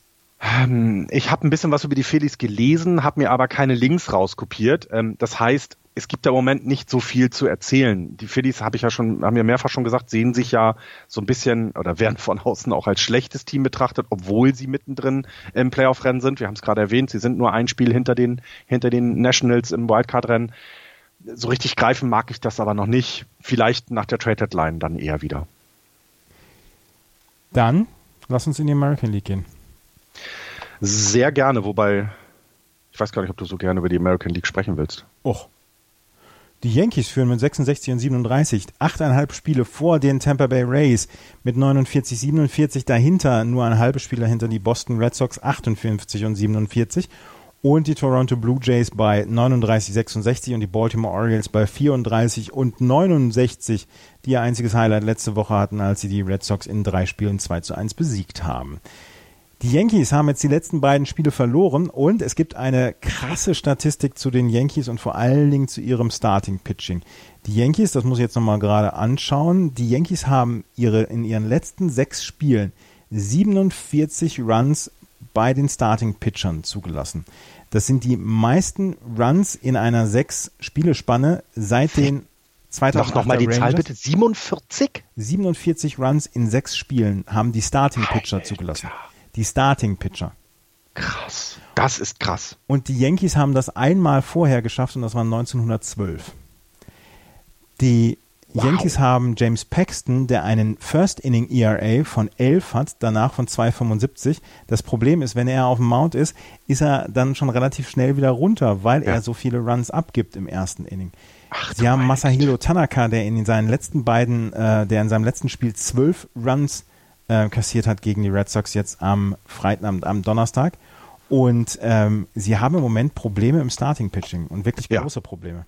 Ja, also, also ich habe das jetzt auch nochmal geguckt, ich habe jetzt die letzten sieben Tage hier genommen, da sind es jetzt insgesamt 69 Runs. Ja. Um Himmels Willen, das ist, das, das ist, also ich will nicht sagen besorgniserregend, aber das ist nicht gut. Das ist definitiv, also dann, also dann wird ja diese ganze Diskussion um Syndergaard zum Beispiel, wird ja, eine, wird ja auf eine ganz andere, auf eine ganz andere Ebene gehoben. Also die müssen dann ja dringend etwas tun, gerade wenn es eben das Starting Pitching ist, denn dass das Relief Pitching gut ist bei den bei den Yankees, das haben wir schon immer gesagt. Und wir haben auch immer gesagt, dass die, dass die Yankees so ein bisschen ihre, ihre Lücke eben im Starting Pitching haben. Aber jetzt, so Richtung Ende der Saison, und ich meine, wenn Masahiro Tanaka ein 4,79er ERA äh, als quasi bester Pitcher trägt, ja, ähm, dann würde ich mir noch keine Sorgen darum machen, dass die Yankees nicht in die Playoffs kommen, weil das ist Quatsch. Aber wenn sie einen langen Lauf starten wollen, dann muss da definitiv was passieren. Absolut. Und sie bieten Krass. im Moment, sie bieten im Moment Clint Fraser wie Sauerbier an. Über Clint ja, Fraser hatten wir jetzt hier schon ein paar Mal gesprochen in den letzten Wochen. Äh, Clint Fraser, der in der Triple A ist und der im Moment keine Chance hat, wirklich nach oben zu kommen, richtig. Und ähm, der aber in der ähm, Triple A keinen Leistungseinbruch hatte jetzt gegenüber seiner Zeit in der Big League und er einer der Top Prospects ist der Yankees. Ihm hat man wohl relativ unmissverständlich zu verstehen gegeben, dass er in einem Trade Package drin sein wird. Ja, ja, und ich glaube, das ich glaube, das hat er jetzt auch sozusagen akzeptiert, will ich mal sagen. Also, ne, das, das ist ihm jetzt klar, weil er sieht es ja jeden Tag, was da oben passiert. Und ich bin fest davon überzeugt, dass Clint Frazier Gutes zurückbringt. Also er, er selber wird äh, äh, Gutes für sich erhalten, dass er Spielzeit bekommt, vielleicht eben nicht bei einem Top-Contender, aber in der Major League spielen ist besser als in der Triple A. Das sagen ja alle und das ist auch, ist ja dann auch gut. Und die Yankees werden definitiv was für ihn kriegen. Ja, also da ist tatsächlich was los. Ähm, hast du das mitbekommen, dass sie Gary Sanchez auf die, äh, auf die 10-Day Injured List geschickt haben und man davon ausgeht, dass er gar nicht verletzt ist? Nee, das also habe ich, so, nicht, das hab ich nicht so, mitbekommen. Dass er so auf der Injury-Liste ist, habe ich mitbekommen. Und dass sie, dass vielleicht dann ja auch jetzt in den letzten Tagen, dass so ein bisschen das Starting-Pitching-Gefühl mit dem, ähm, mit dem Ersatzcatcher jetzt vielleicht auch ein bisschen verloren gegangen ist. Ich muss noch mal gerade nachgucken. Ähm, eine, ein Kollege mit japanischem Namen, da muss ich jetzt noch einmal gerade nachschauen. Der jetzt äh, catcht, meinst du? Ja, genau, der jetzt, mhm. der jetzt catcht. Ähm, Higashioka heißt er und der ist jetzt mhm. der Kyle Higashioka und er ist ja im Moment der Ersatzcatcher und vielleicht sind auch diese Starting-Pitching-Woes mit ähm, dem Verlust von Gary Sanchez verbunden. Kannst du auch haben, natürlich. Also würde ich, würde ich, würde ich immer nicht ausschließen, ähm, weil als Pitcher gewöhnst du dich ja auch an deinen Catcher, der dann äh, der Everyday Catcher ist. Ähm, ja, also kann damit zusammenhängen. Äh, und ähm, aber also dass sie, also dass sowas passiert, es ist ich, ich weiß nicht, wie man den entgegenwirken kann. Ähm, so ein, so ein, ich glaube, nächstes Jahr gibt's ja, glaube ich, kein 25-Mann-Roster mehr, sondern ein bisschen mehr, wenn ich das richtig ja. in Erinnerung habe. War das nicht 26 dann? Einer mehr? Vielleicht wird dann dieser Quatsch mit diesem, du wirst nicht verletzt auf die Injured List gepackt, um, ja, dir selber mal Ruhezeit zu geben, weil, weil, wenn ein Spieler nicht auf der Injured List ist, dann gehört er zum Roster dazu und muss ja auch eingesetzt werden sozusagen. Ähm, und ihn dann auf der Bank lassen ist ja auch kein gutes Zeichen. Aber irgendwie musst du da was anders machen. Das ist irgendwie sehr gruselig. Absolut. Wie gesagt. Ähm, bei, den, bei den Yankees sind ja aber auch, ich glaube, auch alle Namen, die wir vorhin genannt haben, die als äh, Starting Pitcher in Frage kommen, sind ja schon gehandelt worden. Ne? Also ja. es ist ja egal, welchen Starting Pitcher du nennst. Die Yankees äh, haben wohl schon nachgefragt. Aber im Moment haben sie nun wirklich ähm, Probleme mit dem Starting Pitching und das ist das große Thema. Sie haben immer noch einen großen Vorsprung. Achteinhalb Spiele sind natürlich mhm. ernsthaft, ernsthaft richtig gut. Ähm, aber wenn sie in Oktober kommen wollen, und das werden sie natürlich dann auch, dann müssen sie noch ein bisschen was machen, weil so viele ja. Runs zu kassieren vom Starting Pitching, das kriegst du mit der besten Offensive dann auch nicht aufgefangen. Ja, Absolut und und ähm, gerade in den Playoffs ist es ja wichtig, dass du deine Pitcher ähm, auch fit hast, ne? Zum einen und ich, ich glaube, du musst dem Bullpen dann auch mal ein bisschen Ruhe geben. Ne? Wenn das Starting Pitching schlecht ist, sag, sag ich mal so, dann muss ja ähm, das Bullpen mehr ran.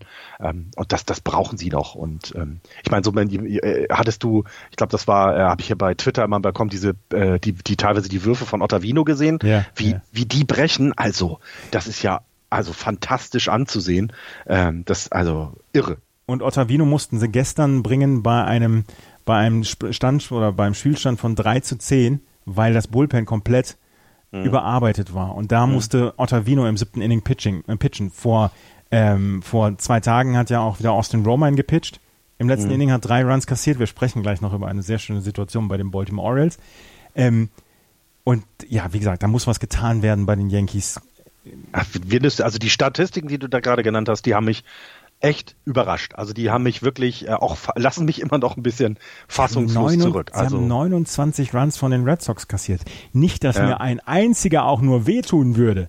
Aber, nein, aber aber das ist ja schon was. Und die Red Sox, du hast es ja, du weißt es ja selber, die sind jetzt also sie sind ja offensiv noch ein gutes Team, aber sie sind jetzt nicht so ein Überteam wie letztes Jahr. Und dass sie haben mehr die, Runs per Game als letztes Jahr. Echt? Ja. Hätte ich jetzt niemals Hat erwartet. doch Axel noch in unseren WhatsApp-Chat gebracht. Äh, Ich lese nicht, wenn ihr über die Red Sox schreibt, so wie du nicht liest, wenn ich was über die Giants schreibe. Stimmt, sie haben mehr als 611 haben sie jetzt. Ja. Das ist irre. Ja, sie, äh, gut, also ich, ich finde ja sowieso, wenn wir jetzt, also, äh, wollen wir jetzt schon über die, die Red Sox reden? Nein, wir reden jetzt erst noch über die Tampa Bay Rays, weil die auf Platz Dann- 2 stehen. Ist ja gut. Blake Snell ist auf der Injury List. Und das ist ein fieser, fieser Schlag für die Rays. Die äh, Blake Snell für die nächsten vier bis sechs Wochen äh, auf, die, auf ihn verzichten müssen, weil ihm, ähm, weil eine Arthroskopie an seinem Ellbogen unternommen wird, um ähm, lose Knochenteile zu entfernen. Oh nein, lass das so. Erzähl doch mir sowas Das, nicht. die, das, ist, das ist besser, als sich mit dem Foulball den Hoden zu ja. Ja. Ähm, Blake Snell hat das die gleiche Verletzung wie Anfang des Jahres Nate Iovaldi von den, von den Red Sox. Bei Ah, okay. Iovaldi Mhm. war es jetzt so, dass er jetzt langsam zurückkommt, aber dass sie nicht stretchen müssen, um dass er Starting Pitcher wird, sondern er wird ins Bullpen bei den Red Sox gehen. Blake Snell ist natürlich absoluter Starting Pitcher und der absolute Anker der Rotation bei den, äh, bei den Tampa Bay Rays und von daher, ah, das ist eine bittere Geschichte für die Rays.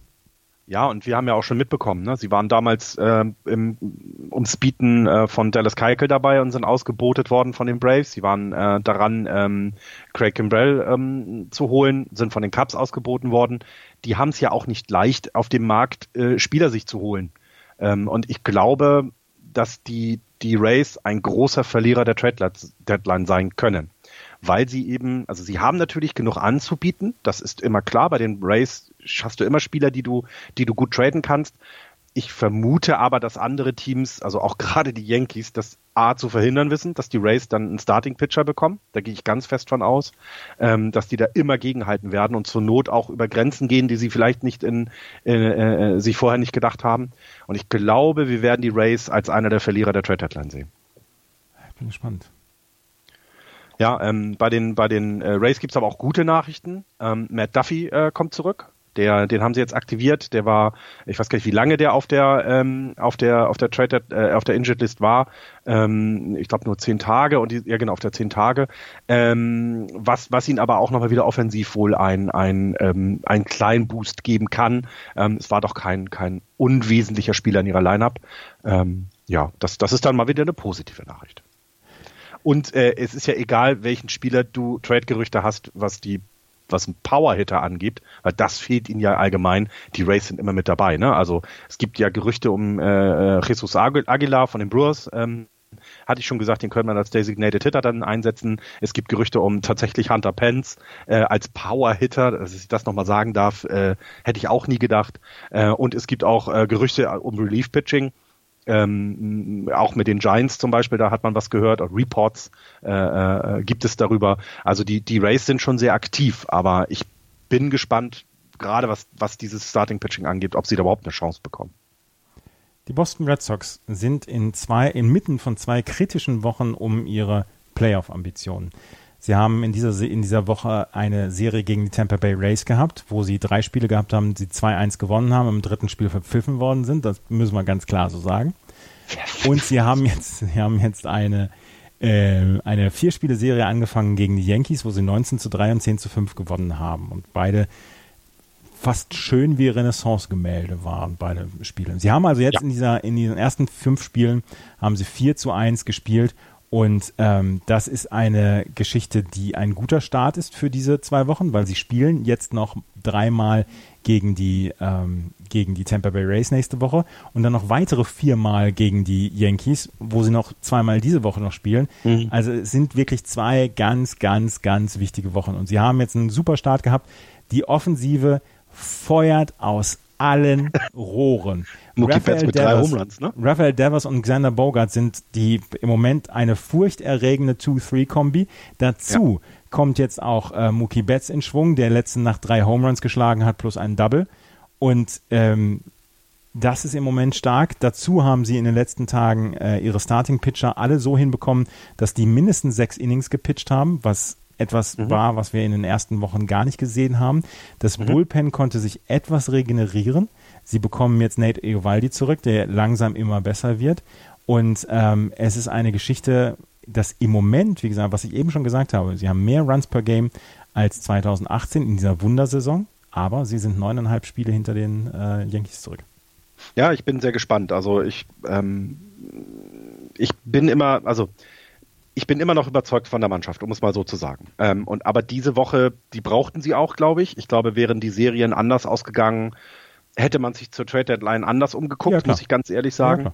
Ja, ähm, es gibt ja auch Bedarf, ähm, äh, oder es werden ja auch Spieler wohl angefragt. Es gab wohl Angebote für JD Martinez. Ich weiß nicht, ob du das mitbekommen hast. Ähm, und ja, die, die Red Sox sind es ist ja eben, und das Gute ist, und das muss ich ja, das ist ja tatsächlich so, das Gute ist ja, dass sie eben noch diese, äh, jetzt äh, heute Nacht das äh, und, und, und morgen dann die beiden Spiele gegen New York und dann am Trade Deadline Tag das äh, Spiel gegen Tampa Bay haben, ähm, weil du so unter Druck bleibst und vielleicht auch eben ein Signal sendest, ne, als, als Team an das Front Office, wir wollen und gehen sie aus dem, also lassen, lass jetzt noch ein Spiel gegen New York gewinnen und auch noch dann das nächste gegen Tampa Bay, dann ist dieses Signal, glaube ich, gut gesendet worden. Und ja, und dann die Frage, was machen dann die Red Sox? Was, was meinst du denn? Wo brauchen sie denn, also was ist, was ist denn das, was sie am meisten brauchen? Die werden wahrscheinlich gar nicht richtig viel machen, weil sie, ähm, weil sie gar nicht so richtig viel anbieten können. Sie sind, was, was das Gehalt angeht, sind sie über der oder fast an der höchsten Luxury Tax. Ähm, sie sind, was Prospects Kurze Info, angeht, äh, 2019 Payroll 226 Millionen. Ja, genau. Sie können also keine Gehälter mehr aufnehmen. Sie haben kaum Prospects, die sie anbieten können. Die Prospects, die sie haben, Darwinson Hernandez zum Beispiel, ist ein Spieler, der jetzt in der Big League ist und dort im Bullpen ähm, gute Leistungen bringt. Und deswegen glaube ich im Moment gar nicht, dass sie groß was machen werden. Wären sie 1 zu 4 aus diesen beiden Serien bislang hier rausgegangen, dann hätte ich gesagt, sie werden sogar Seller werden. Ähm, mhm. Was, was Bullpen angeht oder so. Aber, hätte ich mir auch gedacht, ja. Hätte ich mir auch gedacht. So. Und man hat ja, man hat ja inzwischen dann auch das Gefühl, das ist eine fantastische Mannschaft und sie sind jetzt so, so ein bisschen in diesem Desperation-Mode. Also, dass, dass sie mhm. langsam anfangen müssen, hier wirklich diese Spiele gewinnen zu müssen, weil sie waren einfach unkonstant as fuck. Und das, ja, ja, die ja, Konstanz kommt jetzt langsam. Und ähm, ich bin sehr gespannt, ob sie das mit der Wildcard noch hinkriegen. Eigentlich ist das Team zu teuer, um die Playoffs zu verpassen. Das, das würde ich auch gerade sagen. Also ähm, ich, ich gehe fest davon aus, dass sie an den Tampa Bay Rays noch vorbeiziehen werden. Also rein vom Rekord her. Ähm, ich hatte gerade gesagt, warum. Ähm, und damit dann das vielleicht eben den Eingang über die Wildcard finden. Ähm, denn ich glaube, die Yankees sind zu weit weg. Ich kann mir nicht vorstellen, dass sie nochmal, also sie haben jetzt eben diese zwei Spiele, dann haben sie ja die vier Spiele äh, in New York und danach trifft man sich erst im September wieder. Äh, nee, sie sind zu Hause gegen New York, genau, danach trifft man sich in New York äh, äh, 7. bis äh, 10. September. Und das war's dann. Und also da es jetzt nicht mehr so viele Spiele gegeneinander sind, sehe ich es eigentlich nicht, dass die, dass die Red Sox noch an den, an den äh, Yankees vorbeikommen.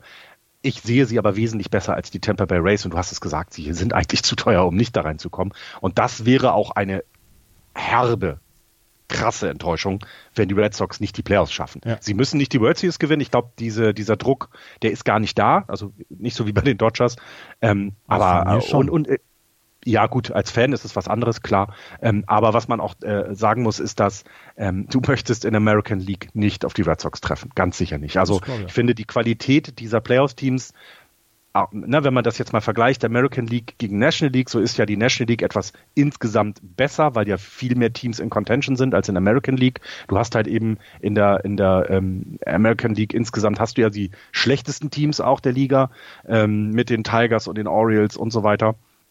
Aber die Qualität der Teams, die in die Playoffs kommen, also nehmen wir die Indians, die Twins, die Red Sox, Yankees und Astros als Playoff-Teilnehmer, das ist schon à la Bonheur. Also das, das wären ganz tolle Sachen und, und da gehe ich auch fest von aus, dass dann äh, das spektakuläre Serienwesen da gibt werden. Ne? Da gibt es jetzt nicht so ein so jemand, der die Wildcard kriegt dieses Jahr in der American League, wird schon mit zu den Favoriten zählen, noch die World Series zu gewinnen äh, oder auch die, die, die Championship Series zu gewinnen. Mookie Betts letzte Nacht drei Home Runs. Ähm, ist geil, ne? Sein fünftes Spiel, in dem er drei, sein fünftes Spiel, in dem er drei Home Runs geschlagen hat in seiner Karriere und er ist der achte Spieler in der MLB-Historie, der mindestens fünfmal drei Home Runs geschlagen hat. Die anderen oh. sind Alex Rodriguez, Mark McGuire, Sammy Sosa, Carlos Delgado und Joe Carter. Oh. McGuire, nette, nette, äh, ja, Gruppe. nette Gesellschaft, ne? Mark McGuire, ja. Sammy Sosa und Alex Rodriguez. Oh. Ähm, Robinson Cano hat auch einen Drei-Run Game, ne? Hatten wir vorhin bei den Mets vergessen. Wir haben vier Tage hintereinander. Wir haben vier Tage ja. hintereinander einen Spieler mit äh, drei Run Home Runs, äh, drei Home Runs erlebt. Ja. Robinson Cano am Dienstag, äh, Paul de Jong von den Cardinals am Mittwoch, Nelson Cruz am Donnerstag und jetzt am Freitag ähm, Mookie Betts. Ja. Und das ist ein absoluter Rekord in der MLB-Historie. Ja, irre, oder? Ja. Also, ähm, wir sprechen ja gleich noch über einen anderen überragenden Rekord der Minnesota Twins. Ähm, du Hat, wolltest aber noch die, das Verpfeifen ansprechen. Ich, ich habe die Situation nicht gesehen, deswegen möchte ich gar nicht so richtig drauf kommen. Die, die Red Sox haben sich nicht beschwert, haben erstmal einen Protest eingelegt, aber haben genau. den Protest nicht weiter ausgeführt. Aber es war wieder Angel Hernandez, der ja. jedes Spiel wie Joe West zu einem Massaker werden lassen kann. Ja, das Interessante war eben, also äh, was die, was die Rays gemacht haben und äh, äh was sie aber nicht als äh, die Body, äh, Orioles gemacht haben, äh, waren nicht die Rays, ne? Nee, das waren die Rays, so, Entschuldigung. Ähm, was sie gemacht haben, ist, sie hatten einen, ich glaube, einen Linkshandwerfer auf dem Mount, dann kam ein äh, Righty an at bat und dann haben sie einfach ihren Pitcher auf die First Base gestellt. Damit er nicht aus dem Spiel ist, sondern du kannst ja, das ja. ist dir erlaubt, du kannst während des Spiels ohne Probleme ähm, die, die Position tauschen. Das ist gar kein Thema. Ähm, das äh, Interessante hierbei war, dass, also warum der Protest kam, war nicht, dass sie es getan haben, also dass sie ihn ähm, dahingestellt haben, sondern äh, die Frage, was passiert jetzt mit dem Designated Hitter? Weil wenn der Pitcher als Feldspieler geführt wird, dann muss er, muss er schlagen. Und dann ist der damit dann, ist das hier wäre, war die Frage eben, ist damit dann der Designated Hitter aufgelöst? Oder bleibt er da dabei? Und da hat es wohl wirklich Unstimmigkeiten gegeben. Denn normalerweise, wenn so etwas stattfindet, und dann kommt der Manager und sagt, hey, prüf das mal bitte. Dann sagt der Umpire, hab ich, ist richtig, geh wieder zurück in ein, in ein Dugout. In dem Fall haben sie aber ja sofort auch ähm, in New York angerufen und haben sich dort Hilfe geholt. Ähm, wie, wie, war das? 21 Minuten hat es gebraucht zwischen zwei Pitches. Also das war kein, äh, keine Werbung für Pace of Play. Aber es war eine merkwürdige Situation, die wohl, ja, es war ja nicht nur Unwissenheit, aber es war eben eine Frage, die nicht jeder sofort beantworten konnte. Also auch ganz, ganz komisch, muss ich ehrlich gestehen. Ja. Hast du was zu den Toronto Blue Jays? Marcus Stroman ist immer noch nicht getradet worden und er hat er hat's ja die die Franchise kritisiert. Die wollen jetzt ihn auch auf einmal wieder verlängern, aber es gibt da Gerüchte, dass er dann getradet wird. Ich mag Marcus Stroman ja nicht unbedingt, muss ich ja ehrlich sagen. Ähm, er hatte aber wohl, ähm, also sie haben ihn ja noch mal pitchen lassen. Das war ja auch okay. Das macht man ja, ne, wenn also so also fünf, sechs Tage vor der Trade Deadline lässt du deinen Starting Pitcher auch nochmal auf dem Mount. Es, wär, es ist aber sein letzter Start wohl gewesen, denn er wäre direkt an der Trade Deadline wieder dran. Ja. Und was du vermeiden willst, ist das, ne, weil du kannst während des Spiels auch Trades machen, klar, und dann, das haben wir ja schon öfter erlebt, dass Spieler dann äh, unter Tränen ne, das Feld verlassen. Ähm, hier in dem Fall müsstest du den Starting Pitcher vom Mount nehmen und sagen, so, Jung, du gehst jetzt hier, pack deine Koffer und ab nach New York oh, oder geil, was auch immer. Es gibt, es gibt wieder drei Spiele während äh, ja. Trade Deadline. ja, Marlins geil, ne? gegen ne? Twins, äh, Phillies gegen Giants und White Sox gegen Mets. Wird da wird was passieren. Das wird lustig. Ja, Na, und äh, Troy Tolowitzki hat aufgehört. Ach, das genau. Troy Tolowitzki hat seine Karriere beendet, hat nur fünf Spiele in dieser Saison gespielt und er hat jetzt gesagt, es hat keinen Zweck mehr. Ich äh, möchte meiner Gesundheit das nicht antun. 34 Jahre alt. Ähm, Toller Spieler. Ich mochte Spieler. den immer sehr. Ja, ich mochte ihn auch sehr. Hat Schade, auch, dass es so an, auf, auf dieser schlechten Nachricht quasi endet, ne, weil er verletzt ist. Ähm, ich hoffe, dass äh, Tulowitzki kam von den Rockies, ne? Da ist er doch groß geworden, wenn ich das richtig im Kopf habe, ne? Tulowitzki, ja. Mhm. Ja. Ich hoffe, dass er nächstes Jahr nochmal einen, einen Tagesvertrag äh, bei den Rockies bekommt und da dann vielleicht offiziell dann seine Karriere so beendet. Vielleicht kriegt man ja auch immer mal hin. Ich hoffe, das machen sie noch irgendwie, äh, weil der ja auch schon ein, ein prägender Spieler für diese Franchise war, muss man ja, muss man ja so sagen. Baltimore Orioles, Stevie Wilkerson hat Geschichte geschrieben. Er ist Centerfielder. Das ist so geil. Und er hat in diesem sagenumwobenen 16-Inning-Spiel gegen die LA Angels, hat er das 16. Inning geworfen für die Baltimore Orioles, hat den Save bekommen, weil er ein, ein 1-2-3-Inning gepitcht hat, mit keinem Wurf, der schneller als 60 Meilen war. Und ähm, zwei Flyouts gab es dann und ein ähm, Groundout. Und damit hat er einen Nuller ERA und er ist seitdem es die Statistik Safe gibt, also seit 1969, der erste Position Player ever, der diesen, diesen Save, einen Save kassiert hat als Position Player. Das ist ja. eine fantastische, eine fantastische Geschichte gewesen. Wir haben am, ähm, war das Mittwoch oder Donnerstagmorgen? Donnerstagmorgen haben Axel, Florian und ich mit großer Begeisterung diesem Spiel gefolgt und sind diesem äh, Spiel mit großer Begeisterung gefolgt. Und dann haben wir ähm, dann haben wir das Spiel gesehen und Stevie Wilkerson, wie gesagt, mit seinen 58 Meilen, die er geworfen hat, mit seinem Fastball, hat er den Safe geholt. Kannst du dich noch an die Baseball-EM in Regensburg erinnern, als wir einen Spieler äh, der Deutschen nach dem Spiel gegen Italien interviewt haben und der uns, ich weiß gar nicht, wer das war, der uns, äh, war es nicht sogar äh, äh, äh hier, Buttgereit? Ich glaube, es war Moritz. Ja. Ähm, der erzählt hat, dass es halt schwierig ist, wenn du die gesamte Saison über äh, Bälle mit 93 äh, Meilen kriegst und hier kommt ein Pitcher, äh, der hat ja eine Triple A geworfen äh, in Amerika bei den Italienern, der dann irgendwie 96 wirft, dass du ähm, deinen Schwung so schnell gar nicht umstellen kannst. Und ich glaube, in die andere Richtung geht das auch. Wenn da so ein Schneeballwurf kommt, der schon, äh, der unterwegs noch, da kannst du ja noch äh, Petersilie anpflanzen, ähm, wenn er bei dir ist, da, da bist, du kriegst deinen Schwung ja gar nicht dahin. Ich glaube, es ist halt Betting Practice. Und beim Betting Practice haust du halt auch nicht jedes Ding aus dem mhm. Stadion raus. Und da hast du diese Flyouts. Ja, ähm, die äh, sowohl die Orioles als auch die Blue Jays sind auf dem Playoff-Rennen ja nun mal raus. Das wissen wir ja alle. Ich finde es interessant, dass die Red Sox in der Division noch eine höhere Chance haben als die Rays, was ja meine Meinung dazu äh, äh, äh festigt, dass die Red Sox noch an den Rays vorbeigehen werden. Ja, ja. Da wird jetzt nicht wieder drauf eingegangen, ne? Kommen wir zur American League Central, in der die Minnesota Twins einen Rekord aufgestellt haben, über den wir sofort sprechen werden. Aber die Minnesota Twins führen hier in der American League Central jetzt nur noch mit zwei Spielen. 63 Siege und 40 Niederlagen. Dahinter die Cleveland Indians, die eine fantastische Phase haben im Moment. 61 und 42. Dahinter die Chicago White Sox 45, 56. Die Kansas City Royals 39, 66. Und die Detroit Tigers 30 und 69. Die Minnesota Twins haben gestern ihren 200. Home Run der Saison geschlagen. Es ist das 103. Spiel gewesen. Der vorherige Rekord ähm, der von 200 Home Runs in einer Saison war nach 122 Spielen. 19 Spiele haben sie weniger gebraucht als die 2005er Rangers und Nelson Cruz sieht den Ball oder sieht die gepitchten Bälle im Moment wie Medizinbälle so groß. Sieben Home Runs in den letzten Schöner fünf Vergleich. Spielen von Nelson Cruz. Na, sie haben jetzt in den letzten sieben Tagen 23 Home Runs geschlagen. Danach kommt Boston mit 17. Also, Na, also sieben ja, Spiele. Boston, das ist schon und Boston hat nun wirklich, Boston hat nun wirklich offensiv eine Sahnewoche gehabt. Ne? Ja, und, dann, und dann ist das interessante, Baltimore hat 16 danach. Ja. Glaubt man nicht.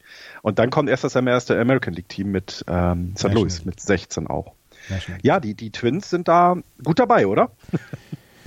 Sie sind super dabei. Das Problem ist halt, der Abstand zu den Cleveland Indians ist sehr klein geworden. Nachdem wir über zehn Spiele schon gesprochen haben und nachdem die Cleveland Indians zu einem Zeitpunkt dieser Saison unter 500 waren, sind sie jetzt auf zwei Spiele ran. Und jetzt wird es wirklich ein Rennen, was sehr interessant werden könnte in den nächsten äh, knapp 60 Spielen. Also ich bin sehr gespannt auf dieses Rennen zwischen den Minnesota Twins und den Cleveland Indians. Die Twins haben immer gesagt, sie bräuchten eigentlich noch einen Powerbat neben Nelson Cruz, der, wie gesagt, im Moment genau. also wirklich alles alles aus dem Stadion prügelt. Ähm, und sie könnten noch einen Starting-Pitcher gebrauchen. Nachdem Madison Bumgarner, um den es ja immer Gerüchte gab bei den Minnesota Twins, jetzt wohl vom Markt ist, bin ich sehr gespannt, was sie jetzt noch machen müssen bis, bis Mittwochabend. Syndergaard. Würde ich fantastisch finden. Also auch einfach, um diese Spannung weiter zu, zu halten. Ne? Also ähm, du hast es, du hast es gesagt, die, die, die, das Rennen ist komplett offen. Das, das ist toll, finde ich. Das tut dem Baseball auch gut, ähm, dass es so eng in dieser Division ist. Ähm, da gibt es ja andere Divisionen, da ist es nicht so ähm, äh, wie, dem, wie der Westen. Ne? Im, im, in der National League haben wir drüber gesprochen. Das ist toll, dass das doch so spannend bleibt, auch um den, um den Sieg der Division und gleichzeitig ja dann auch Implikationen auf das Playoff-Rennen hat, weil wenn die sich da die Wins so weiter um die Ohren schlagen, ist ja einer von den beiden sicher in der Wildcard und dann müssen die anderen Teams, die, die im Moment darauf hoffen, äh, sich ganz schön strecken. Ne? Also sowas wie Oakland, Boston und so weiter. Ähm, ich äh, finde das toll, ich finde das gut. Ähm, ich gl glaube auch, dass das für die Twins besser ist, dass die Situation jetzt so ist. Ich glaube, das Team ist noch nicht erfahren genug, um mit so einer Situation, dass du, keine Ahnung, in die Playoffs mit einem zehn Spiele Vorsprung gehst, ähm, diese Spannung aufrechterhalten. Ich glaube, das ist nicht so einfach bei einem jungen Team. Ähm, da ist es jetzt, glaube ich, besser für sie, dass sie ja bis zum Schluss kämpfen müssen. Ich habe noch gar nicht so richtig viel mehr über die Minnesota Twins. Max Kepler könnten wir noch mal gerade gucken, wie der in den letzten Wochen abgeschnitten hat, beziehungsweise in den letzten zehn Tagen, seitdem wir ihn ähm, über ihn gesprochen haben. Warte, er hatte in den letzten sieben Tagen hatte er 28 At-Bats, neun Hits hat er gehabt. Ähm, davon sind vier Home Runs gewesen, 10 RBI, 3 21er, 406er on Base Percentage. Das, da mache ich einen Haken dran. Das, das kann man so, das kann man so mitnehmen. Ich finde, man sollte äh wir sollten häufiger eben erwähnen, dass er eine fantastische Saison hat und dass das alles nicht selbstverständlich ist, was er da macht. Das hat er sich hart erarbeitet und ich, äh, äh, ich gönne es ihm so sehr, dass äh, ja, also ich finde es fantastisch, was er da äh, äh, sich aufgebaut hat und dass er eben jemand ist, an dem äh, über den auch nicht diskutiert wird. Ne? Der ist ein Everyday Player nee, und das finde ich ganz, ganz toll. Nicht, der steht überhaupt nicht zur Debatte. Die Cleveland ganz, Indians. Ganz die Cleveland Indians. Wir haben über die Washington Nationals und die San Francisco Giants gesprochen, als die zwei Teams, die ja mit den größten Schritt gemacht haben in den letzten Wochen. Die Cleveland Indians sind das dritte Team. Sie mhm. haben im Laufe der Saison, also sie haben, wir haben drüber gesprochen schon, sie haben wenig gemacht in der Offseason, sie haben ihre Schwachstellen nicht ausgebessert, sie haben ein, ein Closing Window of Contention weil dann auch ältere Spieler dabei sind. Es gibt oder gab Trade-Gerüchte dann auch um Trevor Bauer, was macht man mit dem, was mit Corey Kluber etc. Und sie haben allerdings seit dem 1. Juni, ähnlich wie Washington und ähnlich wie die San Francisco Giants, so viel bessere Leistung von ihren Position-Playern bekommen. Fast alle Spieler im 25-Mann-Roster, die den Schläger schwingen, haben einen besseren OPS als vor dem 1. Juni. Mhm. Und es ist bei den, bei den Spielern, die nicht im Rampenlicht stehen, wie zum Beispiel Greg Allen, Tyler Naquin, Kevin Plawecki, Mike Freeman, da sind zum Teil über 200 Prozent bessere Leistungen offensiv als vor diesem 1. Juni. Das heißt, sie sind komplett in dieser Saison angekommen. Sie haben eine großartige offensive Leistung. Zwischendurch konntest du dir vor Langeweile diese Spiele der Cleveland Indians nicht angucken, und inzwischen ist es wirklich okay, was sie machen und wirklich gut, ja. was sie machen. Und was habe ich von, was habe ich von Otto Kolbinger letztens, als ich das Minnesota Twins Spiel kommentiert habe auf Sport 1, da habe ich von, von Otto Kolbinger noch ein, ähm, ein, ein, ein, eine Geschichte, äh, beziehungsweise er hat gesagt, am 3.8. werden die Cleveland Indians an den Minnesota Twins vorbeigegangen sein. Wenn er damit recht haben sollte, ne, breche ich den Kontakt zu ihm ab. Dann werden eure Essen nicht besser werden. Nee, dann breche ich den Kontakt zu ihm ab. ja, ich bin sehr gespannt, weil hm, du hast, es ist, glaube ich, vergleichbar mit den beiden Mannschaften, die du genannt hast, mit den Giants und den Indians. Es gab wahnsinnig viele äh, Trading-Gerüchte. Was machst du jetzt? Du kannst ja jetzt nicht sagen, ach, da geben wir Trevor Bauer halt doch ab. Das geht ja eigentlich nicht. Du bist noch fett im Rennen um den Divisionstitel. Also jetzt vielleicht eben nicht wie bei den äh, Giants, wo man sagt, die könnten in die, in die, über die Wildcard reinkommen oder auch bei den Nationals. Nein, du könntest es schaffen, über den Gewinn der Division in die Playoffs zu kommen. Und das kannst du ja nicht wegwerfen. Definitiv nicht. Ähm, zumal, ähm, was den Indians ja ent, äh, entgegenkommt, äh, es gibt noch vier Spiele in Minnesota. Äh, äh das ist dann Anfang August, also 9. bis 11. August sind sie in Minnesota, äh, spielen dann im September noch dreimal gegen Minnesota und äh, vom 7. bis 8., äh, 7. bis 9. September und danach ähm, sind sie zu Hause dreimal noch wieder gegen die, gegen die Twins. Also da ist tatsächlich, da, da macht es ja schon die, die Duelle untereinander aus dann. Ähm, und das heißt jetzt für sowohl die Twins, auch die Indians Hausaufgaben machen, die Spiel gewinnen ähm, und, und dann in dieser Serie das Entscheidende. Weil du kannst in dieser Serie den Divisionstitel holen. Und das finde ich, das macht es spannend. Also bitte merkt euch die Termine, guckt nochmal auf mlb.com, da wird es bestimmt auch ein Free Game of the Day geben. Gehe ich ganz fest von aus, weil das wollen die Leute sehen dass sich da zwei Mannschaften um den Divisionstitel kappeln. Die Cleveland Indians seit dem 1. Juni haben sie die fünf meisten Runs in der American League gescored. Sie haben das beste Run Differential in der American League seit dem 1. Äh, Juni und sie sind, wie gesagt, nur noch zwei Spiele hinter den Minnesota Twins. Und laut Otto Kolbinger, Edelfan der Cleveland Indians, sind sie am 3.8. vorbei. Ich bin, ich, also ich könnte mir, also ich könnte mir eher vorstellen, dass es in den direkten Duellen entschieden wird, weil die Twins haben ja auch ihren kleinen Slump so ein bisschen hinter sich gelassen. Die hatten ja auch mal so, ne, die Dog Days hast du ja genannt. Ja. Ich glaube, es ist, also auch da ist es ja jetzt nicht so, dass sie, dass sie komplett aufgegeben haben. Ne? Gut, 5-5 in den letzten 10, aber das passt ja. Also ich, ich bin gespannt. Sehr was, gespannt. Hast du was zu den White Sox? Ich nämlich nicht. Äh, zu den White Sox habe ich nichts. Ich habe auch nichts zu den Royals. Ich habe noch eine kleine Geschichte zu den Tigers gelesen. Ja. Ähm, nicht, nicht wesentlich. Ich habe was noch zu den Royals. Dann ähm, fangen wir an. Danny Duffy und Ian Kennedy, Pitcher beziehungsweise ähm, Starting Pitcher Danny Duffy, Closer Ian Kennedy, sind beide von Interesse für andere Teams.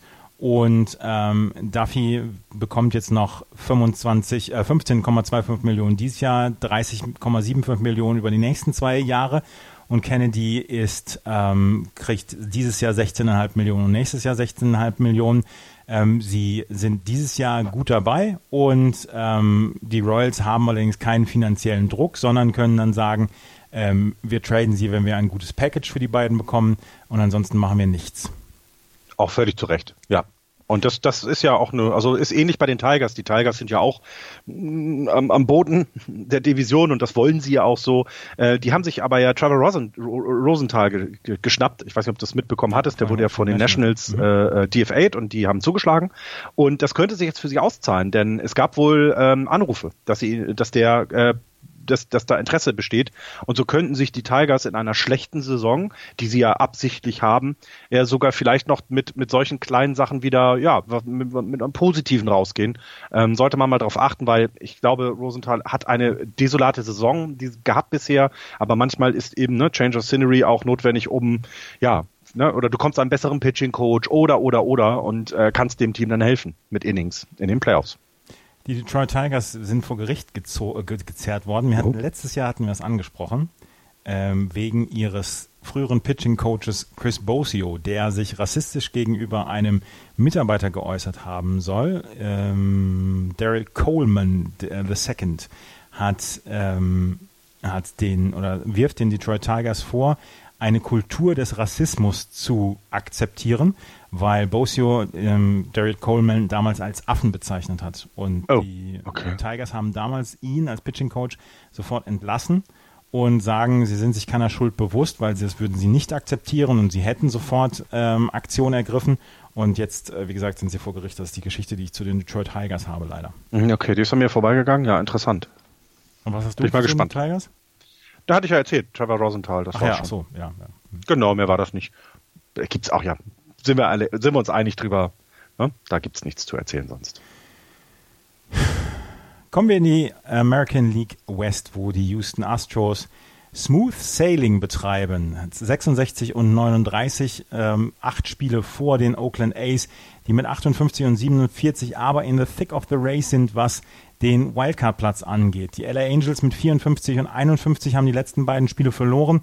Die Texas Rangers mit 53 und 51 auch nur fünf Spiele vom Wildcard-Platz entfernt und die Seattle Mariners 44 und 63 zwar die letzten drei Spiele gewonnen, aber trotzdem 15,5 Spiele hinter dem Playoff-Platz bzw. dem Wildcard-Platz. Zurück die Houston Astros haben ähm, in diesem Jahr, es ist die große Story, natürlich führen sie ganz klar die AL West an, aber die große Story ist so ein bisschen Jordan Alvarez, ihr Rookie. Er hat ähm, einen neuen Rekord gesetzt für die ersten 30 Spiele einer Karriere mit 35 RBI. Er hat den Rekord von Albert Puchholz ähm, gebrochen.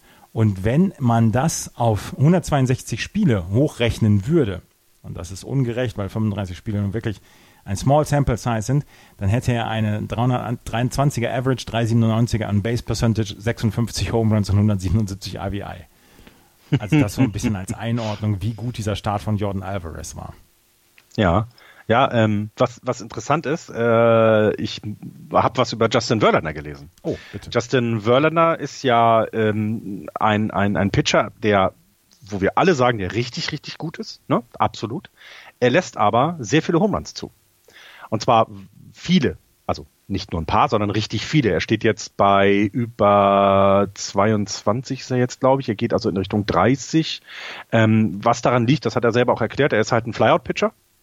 Er ist kein Groundball-Pitcher. Ähm, und mit den neuen Bällen ist das halt ein Problem. Ne? Und äh, er könnte jetzt, ähm, er könnte jetzt eben ähm, auch da äh, Leute einholen oder eine Saison ähm, ähm, er könnte jetzt eine Saison haben, in der er 30 Home Runs zulässt und trotzdem einen richtig guten ERA hat. Ja. Ne, das glaubt man ja sonst eigentlich nicht. Ne? Also im Moment ist er bei 28 Home Runs, ähm, äh, was ihn ja, also ich glaube, er wird noch zwei äh, zulassen.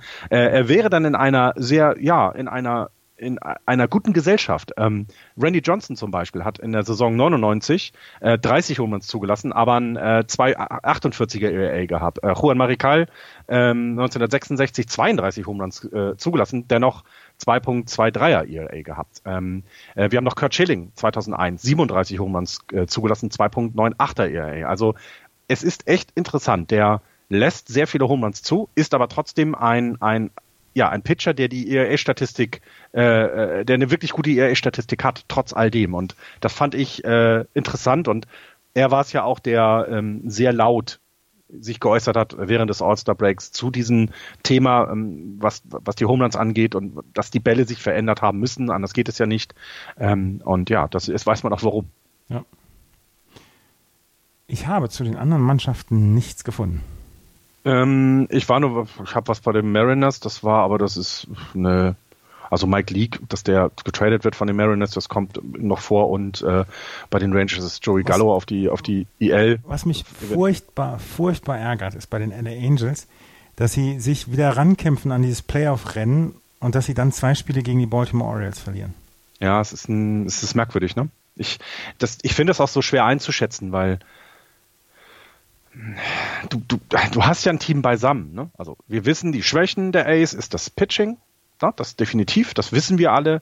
Ähm, aber irgendwie, ich, ich, weiß nicht.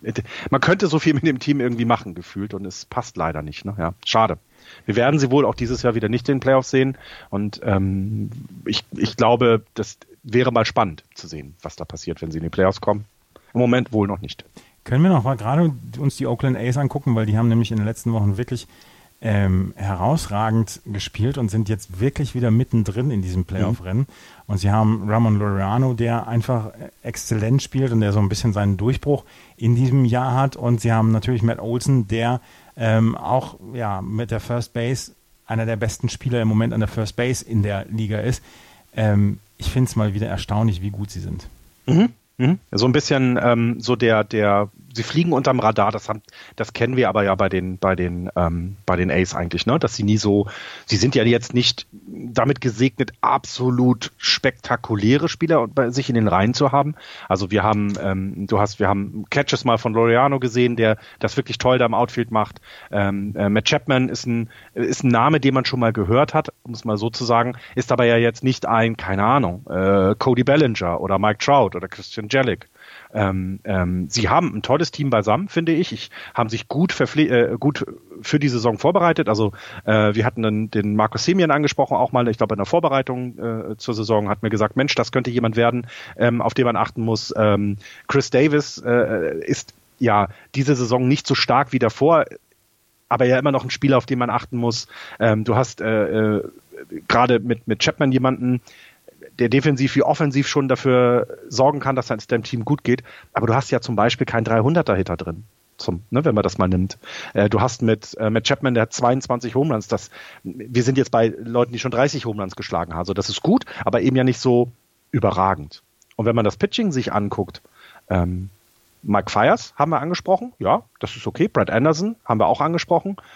Aber dann wird es schon ein bisschen, bisschen dünner. Ne? Also dann hast du jetzt nicht unbedingt Leute, die du die, die dauernd irgendwo im Gespräch sind, was für tolle Pitcher das sind. Und ähm, sie haben ein tolles, ausgeglichenes Team. Also ähm, ich sehe da, weil sie vielleicht auch nicht diese großen Namen haben, auch wenig Schwächen im Moment. Ich kann das schwer, schwer einschätzen. Oder siehst du jetzt irgendwo, ähm, dass sie sagen, hey, wenn sie da noch was hätten, dann da, das ist ihre große Schwäche. Sehe ich im Moment bei ihnen nicht. Ja, nee, ja nicht. Na, und einen Powerhitter können sie immer gebrauchen, aber kann jeder gebrauchen. Okay, nicht die, nicht die Yankees oder die Twins, aber im Prinzip ist es, ist es eine Under the Radar Geschichte, die ja, die wieder mal damit enden wird, dass sie in die Playoffs kommen, vielleicht in der ersten Runde dann leider rausfliegen äh, und trotzdem ja das als eine erfolgreiche Saison abschneiden können, weil sie etwas geschafft haben, was zum Beispiel die Angels nicht hatten. So ein Mike Trout bei den Ace, stell dir das mal vor.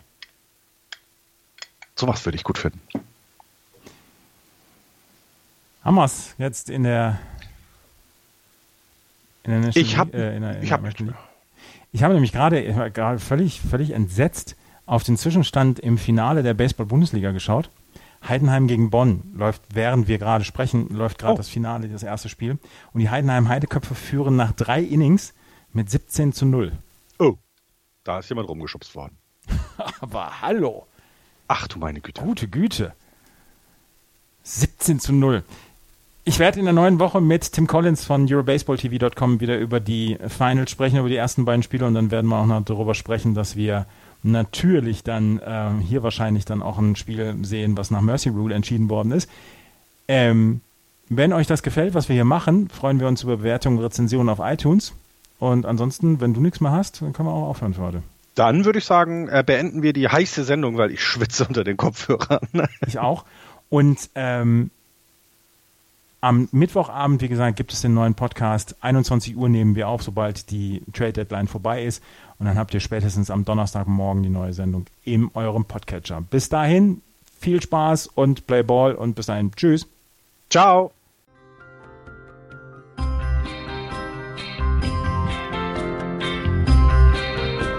Das war Just Baseball. Ihr findet uns auf justbaseball.de, bei Facebook, bei Twitter und natürlich bei iTunes.